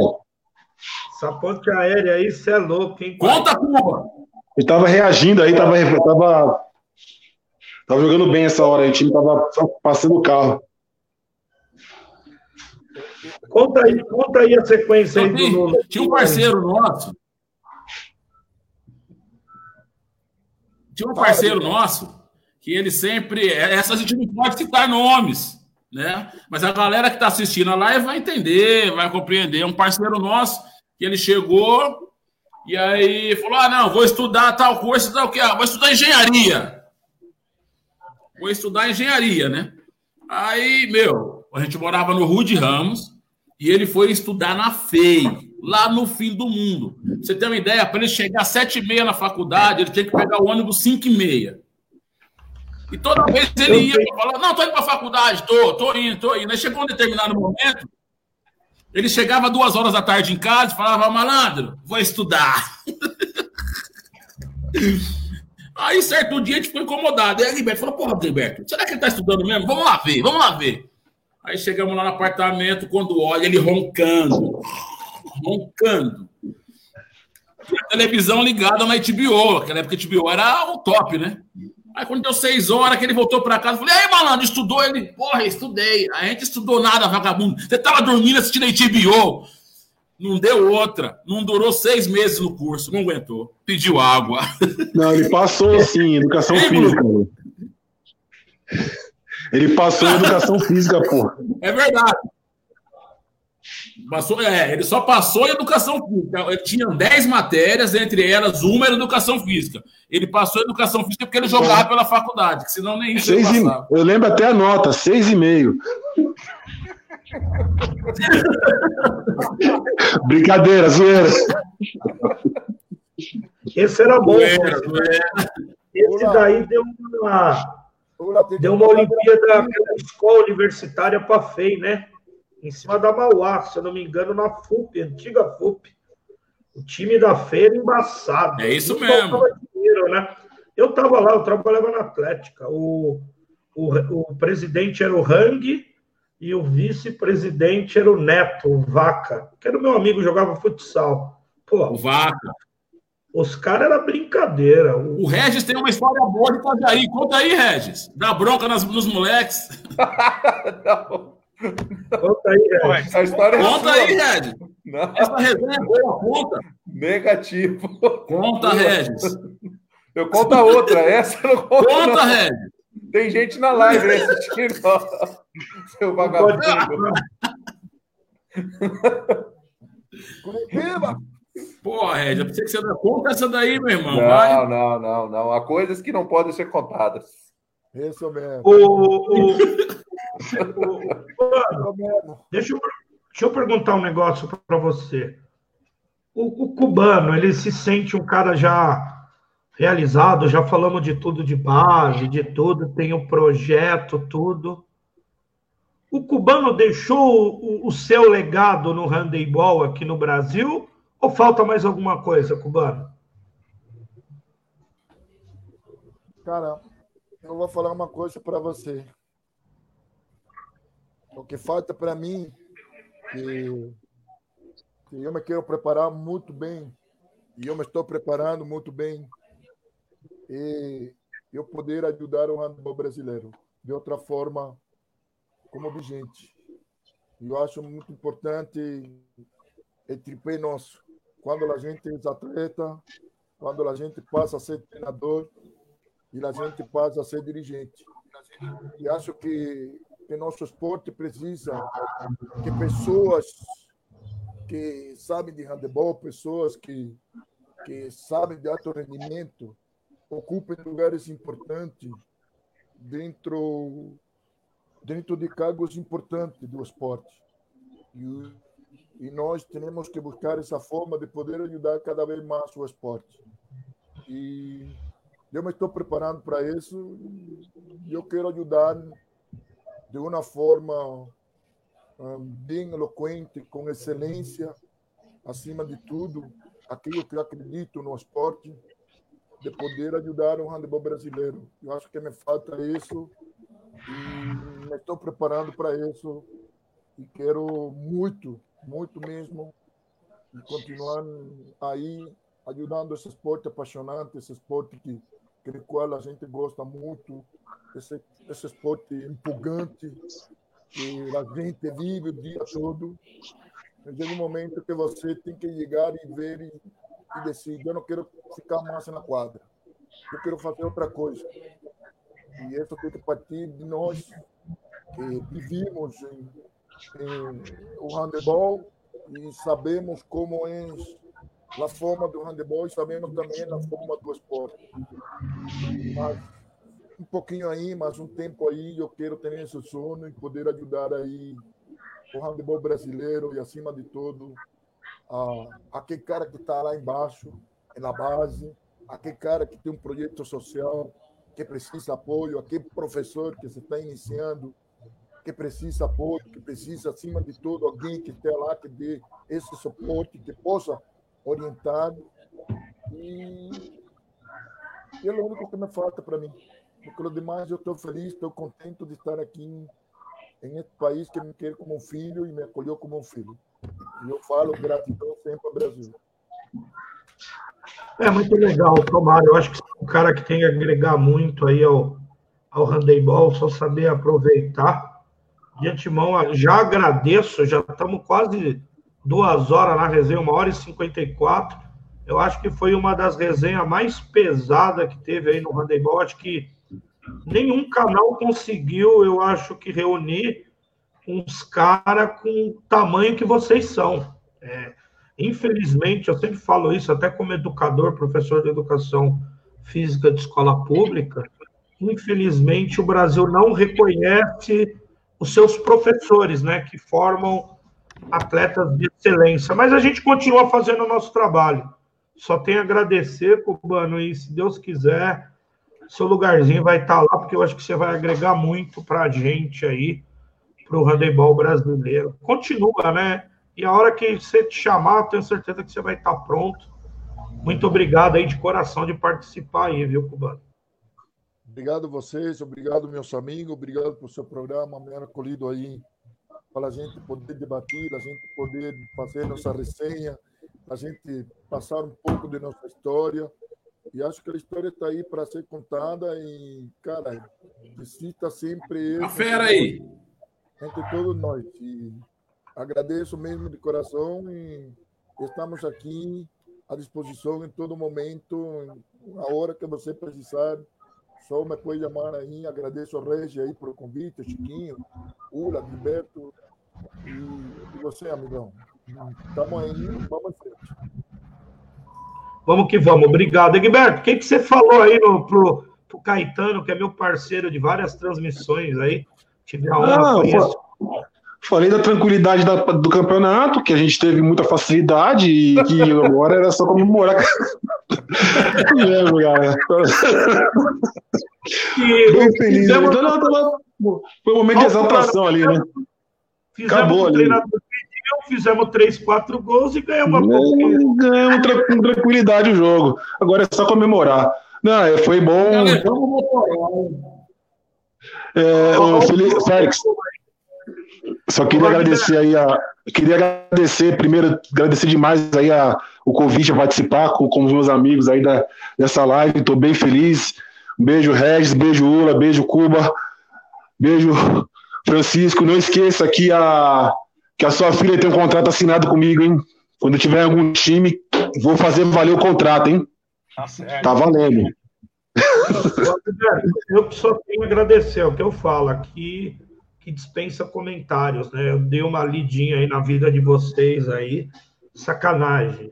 Se fosse num pa... outro país mais sério, vocês estariam nos postos mais altos, mas isso daí deixa para outro, um, um para uma outra hora. Obrigado aí de coração, Guilherme. Fica com Deus aí. Valeu. Tamo junto. Abraço para todos aí. O, Lá, não tem nem que agradecer. A sua resenha foi Opa. sensacional. Falando que você é o Forrest Gump Contar história não tem igual. Olha o Elinho aí, esse é o Elinho, não é? Grande Elinho. É o Elinho esse mesmo, Ceará. Pô, você é. vai esquecer dele? Isso é brincadeira. Olá, não tem nem que agradecer. É, agradecer de coração mesmo. Você é o Forrest Gump da do handebol brasileiro. E que Deus te abençoe aí, é o que o, o, o cubano falou. Vamos rezar aí para as coisas melhorar. Vamos trabalhar. Uma hora o Papai do Céu, alguém vai chegar, vai falar: vamos pegar esses caras e vamos ajudar. E tem que continuar trabalhando, não tem outro jeito. E vamos que vamos. Obrigado, Lula, de coração. É isso aí. Opa, eu que agradeço. E assim, por estar com meus amigos aqui. E eu agradecer o pessoal da Bahia e da Liga Baiana de Handball, que está numa crescente, está com quase 45 municípios que tudo dê certo lá na Bahia para os parceiros. Eu creio que logo, logo, nós teremos alguém nosso para melhorar a situação do handball aqui no nosso ABC, aqui no nosso estado, alguém que vá acrescentar, alguém que foi atleta, que vivenciou a modalidade e que vá nos ajudar muito que a gente possa ver crescer. Eu creio que a melhora da modalidade vai precisar sair de um de nós. Né? A gente que teve lá, que vivenciou, que tem que entrar para os poderes públicos e precisam estar como gestores públicos para poder a modalidade melhorar. Logo, logo eu acho que um de nós aí vai ter que assumir esse cargo e eu espero o apoio de todo mundo em cima, em prol desse nome, para que a gente possa sair vitorioso e que a modalidade cresça. Da minha parte, Chiquinho, Regis, parceiraço, Agberto, você, todo mundo aí, o meu muito obrigado.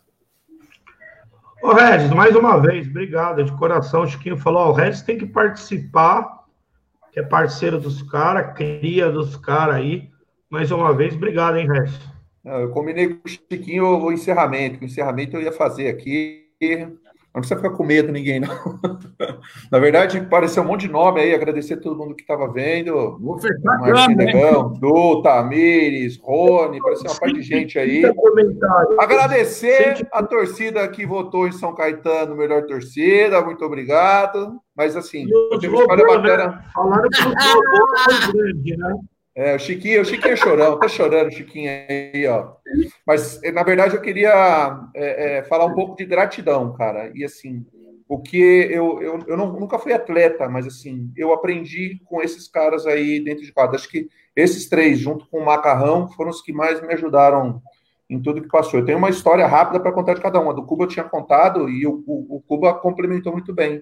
Ele fez eu sair da. O Agberto não estava ainda, tava, não tinha entrado mas é, eu, ele fez eu sair da zona de conforto muito mais rápido. Eu não sei se eu ia chegar é, mais para frente ou não, mas ele fez eu me coçar mais rápido. Então, isso foi. O Ula foi uma vez, imagina eu chegando de estagiário, sem trabalhar em nenhum lugar, e aí eu sempre com o pé atrás, né? Por educação que meus pais me deram, sempre, pô, é, por favor, obrigado. Eu, poderia te perguntar uma coisa, até que o Ula chegou uma vez para mim e falou assim: Porra, para de frescura, você é gente da gente. É aquele dia eu percebi também que eu, que eu fui aceito dentro dos caras, foi muito bacana. E o Agberto é uma outra história dentro de quadra também, essas, que, essas loucuras que a gente passa. Eu fiz uma semifinal de um determinado, com um determinado jogo, e aí a minha melhor jogadora tinha ido mal, mal no primeiro tempo, aí eu mal usei ela no segundo tempo. Aí perdi o jogo. Acabou o jogo, o Gilberto entrou na quadra, me abraçou, me levou pro canto, falou assim: ó, sabe o que aconteceu? Ele pegou, veio com a súmula na mão. Sabe o que você não colocou aqui, ó? Ela estava mal mesmo no jogo, mas ó, ela tinha feito cinco gols só no primeiro tempo. Aí eu falei assim, eu aprendi isso com a minha que eu tenho lá, ó, ruim com ela, pior sem ela. Então, a gente tem que... não tem jeito. São histórias de cada um, mas assim, cara, os caras são fantásticos. Tudo que eu, que eu transmito para os meus alunos, eu foi, foi vendo esses caras trabalharem, tudo que eu aprendi, eu devo a, a eles e a todos os outros, né? Você tem o macarrão, mas, cara, não, da, da, outra vez teve uma, um, uma outra entrevista que o Gustavo, fisioterapeuta, ficou enchendo o saco. Eu não falei, um abraço, Gustavo. Uhum. Mas aqui, é uma, é, é, foi um grupo que, cara, a gente, eu, eu, saí de lá em 2010 e a gente, no mínimo, se vê uma vez por ano, mas a gente troca resenha todo dia. Então, meu muito obrigado a vocês três que estão aí e se estendam a todos os outros, porque tudo que eu sei aí, tudo que eu aprendi, eu devo a vocês. É isso aí. E Chiquinho, show de bola. Félix, mais uma vez, obrigado aí. Tá abrindo espaço para gente que espero que, que, que se expanda aí para muita coisa. Não, se Deus quiser, o que eu falei pro Chiquinho, vou ter a honra de ir lá fazer jogo da Santa Casa, vou ter a honra de ir lá na, no Centro Olímpico com a equipe da Datafute, tem uma equipe muito boa. A gente faz o futebol aí, somos uma das eu sou uma das primeiras web rádios que teve aqui em São Paulo. A gente tem um nome muito forte. Eu trabalhei em grandes equipes, trabalhei na TV Record, então a gente tem uma moralzinha. Eu falei para Chiquinho, eu devo isso como educador físico, fomentar o esporte na mídia. Porque a partir do momento que os caras vê, pô, o cara tá no futebol e tá no handball, você chama outros e você começa a fomentar o esporte de uma outra forma. E o handebol, como dizem, né? Quem não é visto não é lembrado. Pessoal, outra, muito obrigado. Só antes do Chiquinho falar, se você, você conhece muita equipe de base de futebol, Se precisar de transporte, fala com o Ula, que ele tem uma empresa de ônibus aí familiar. Ô, Lula, ia Essa é uma boa. É verdade mesmo, Lula? Você não vale nada. brincadeira. Boa, né? Você não vale Boa, nada. Vou mandar uma parcela para você pagar do ônibus. Já marca outra semana que vem, gente. Pelo amor de Deus, faltou muita história. Essa aí Boa, também é muito boa. Essa daí foi mas, mas deixa o pessoal ficar com saudade, aí a gente marca daqui um mês, dois meses de novo. Chiquinho, obrigado de coração, tamo junto, parceiro. Você ligado no Datafute, obrigado aí. E até semana que vem, sexta-feira, tem a resenha dos atletas também. Eu dou espaço para a molecada da base, ô Cubano. Tem uma do Centro Olímpico, sexta-feira, que vai participar. Opa! Está tá sendo sensacional e, e, e, é isso que o Lula falou. Você fomentando a base, essa criança que amanhã vira estrela, ela vai puxar quem está atrás. Essa é a ideia, ter na renovação no handebol para fomentar o esporte. Obrigado a todos vocês, boa noite. Só acrescentar rapidinho, Félix. O Félix, Félix. Fala, fala. Não é live, fala. é programa, avisa os caras. Toda semana vai é ter. É programa, não é live. Esse é um programa de uma web rádio que está sendo ah, transmitido tá. pelo YouTube. E depois eu vou baixar o áudio e eu mando, o Chiquinho manda o link para vocês lá no Spotify que é muito legal para você ouvir depois o que falou, que é muito legal. Beleza, meus queridos? Obrigado. Tamo Beleza. Obrigado. Valeu. Obrigado a você aí. O programa é a resenha do, Alô, do Rei. Só Bito, Ula Ula, Cubano, Agberto, Regis, Chiquinho. Até a próxima. Datafute, melhor do futebol, do esporte e do handebol também se encontra aqui. Até mais, boa semana a todos, fiquem com Deus. Fui! F-O-U.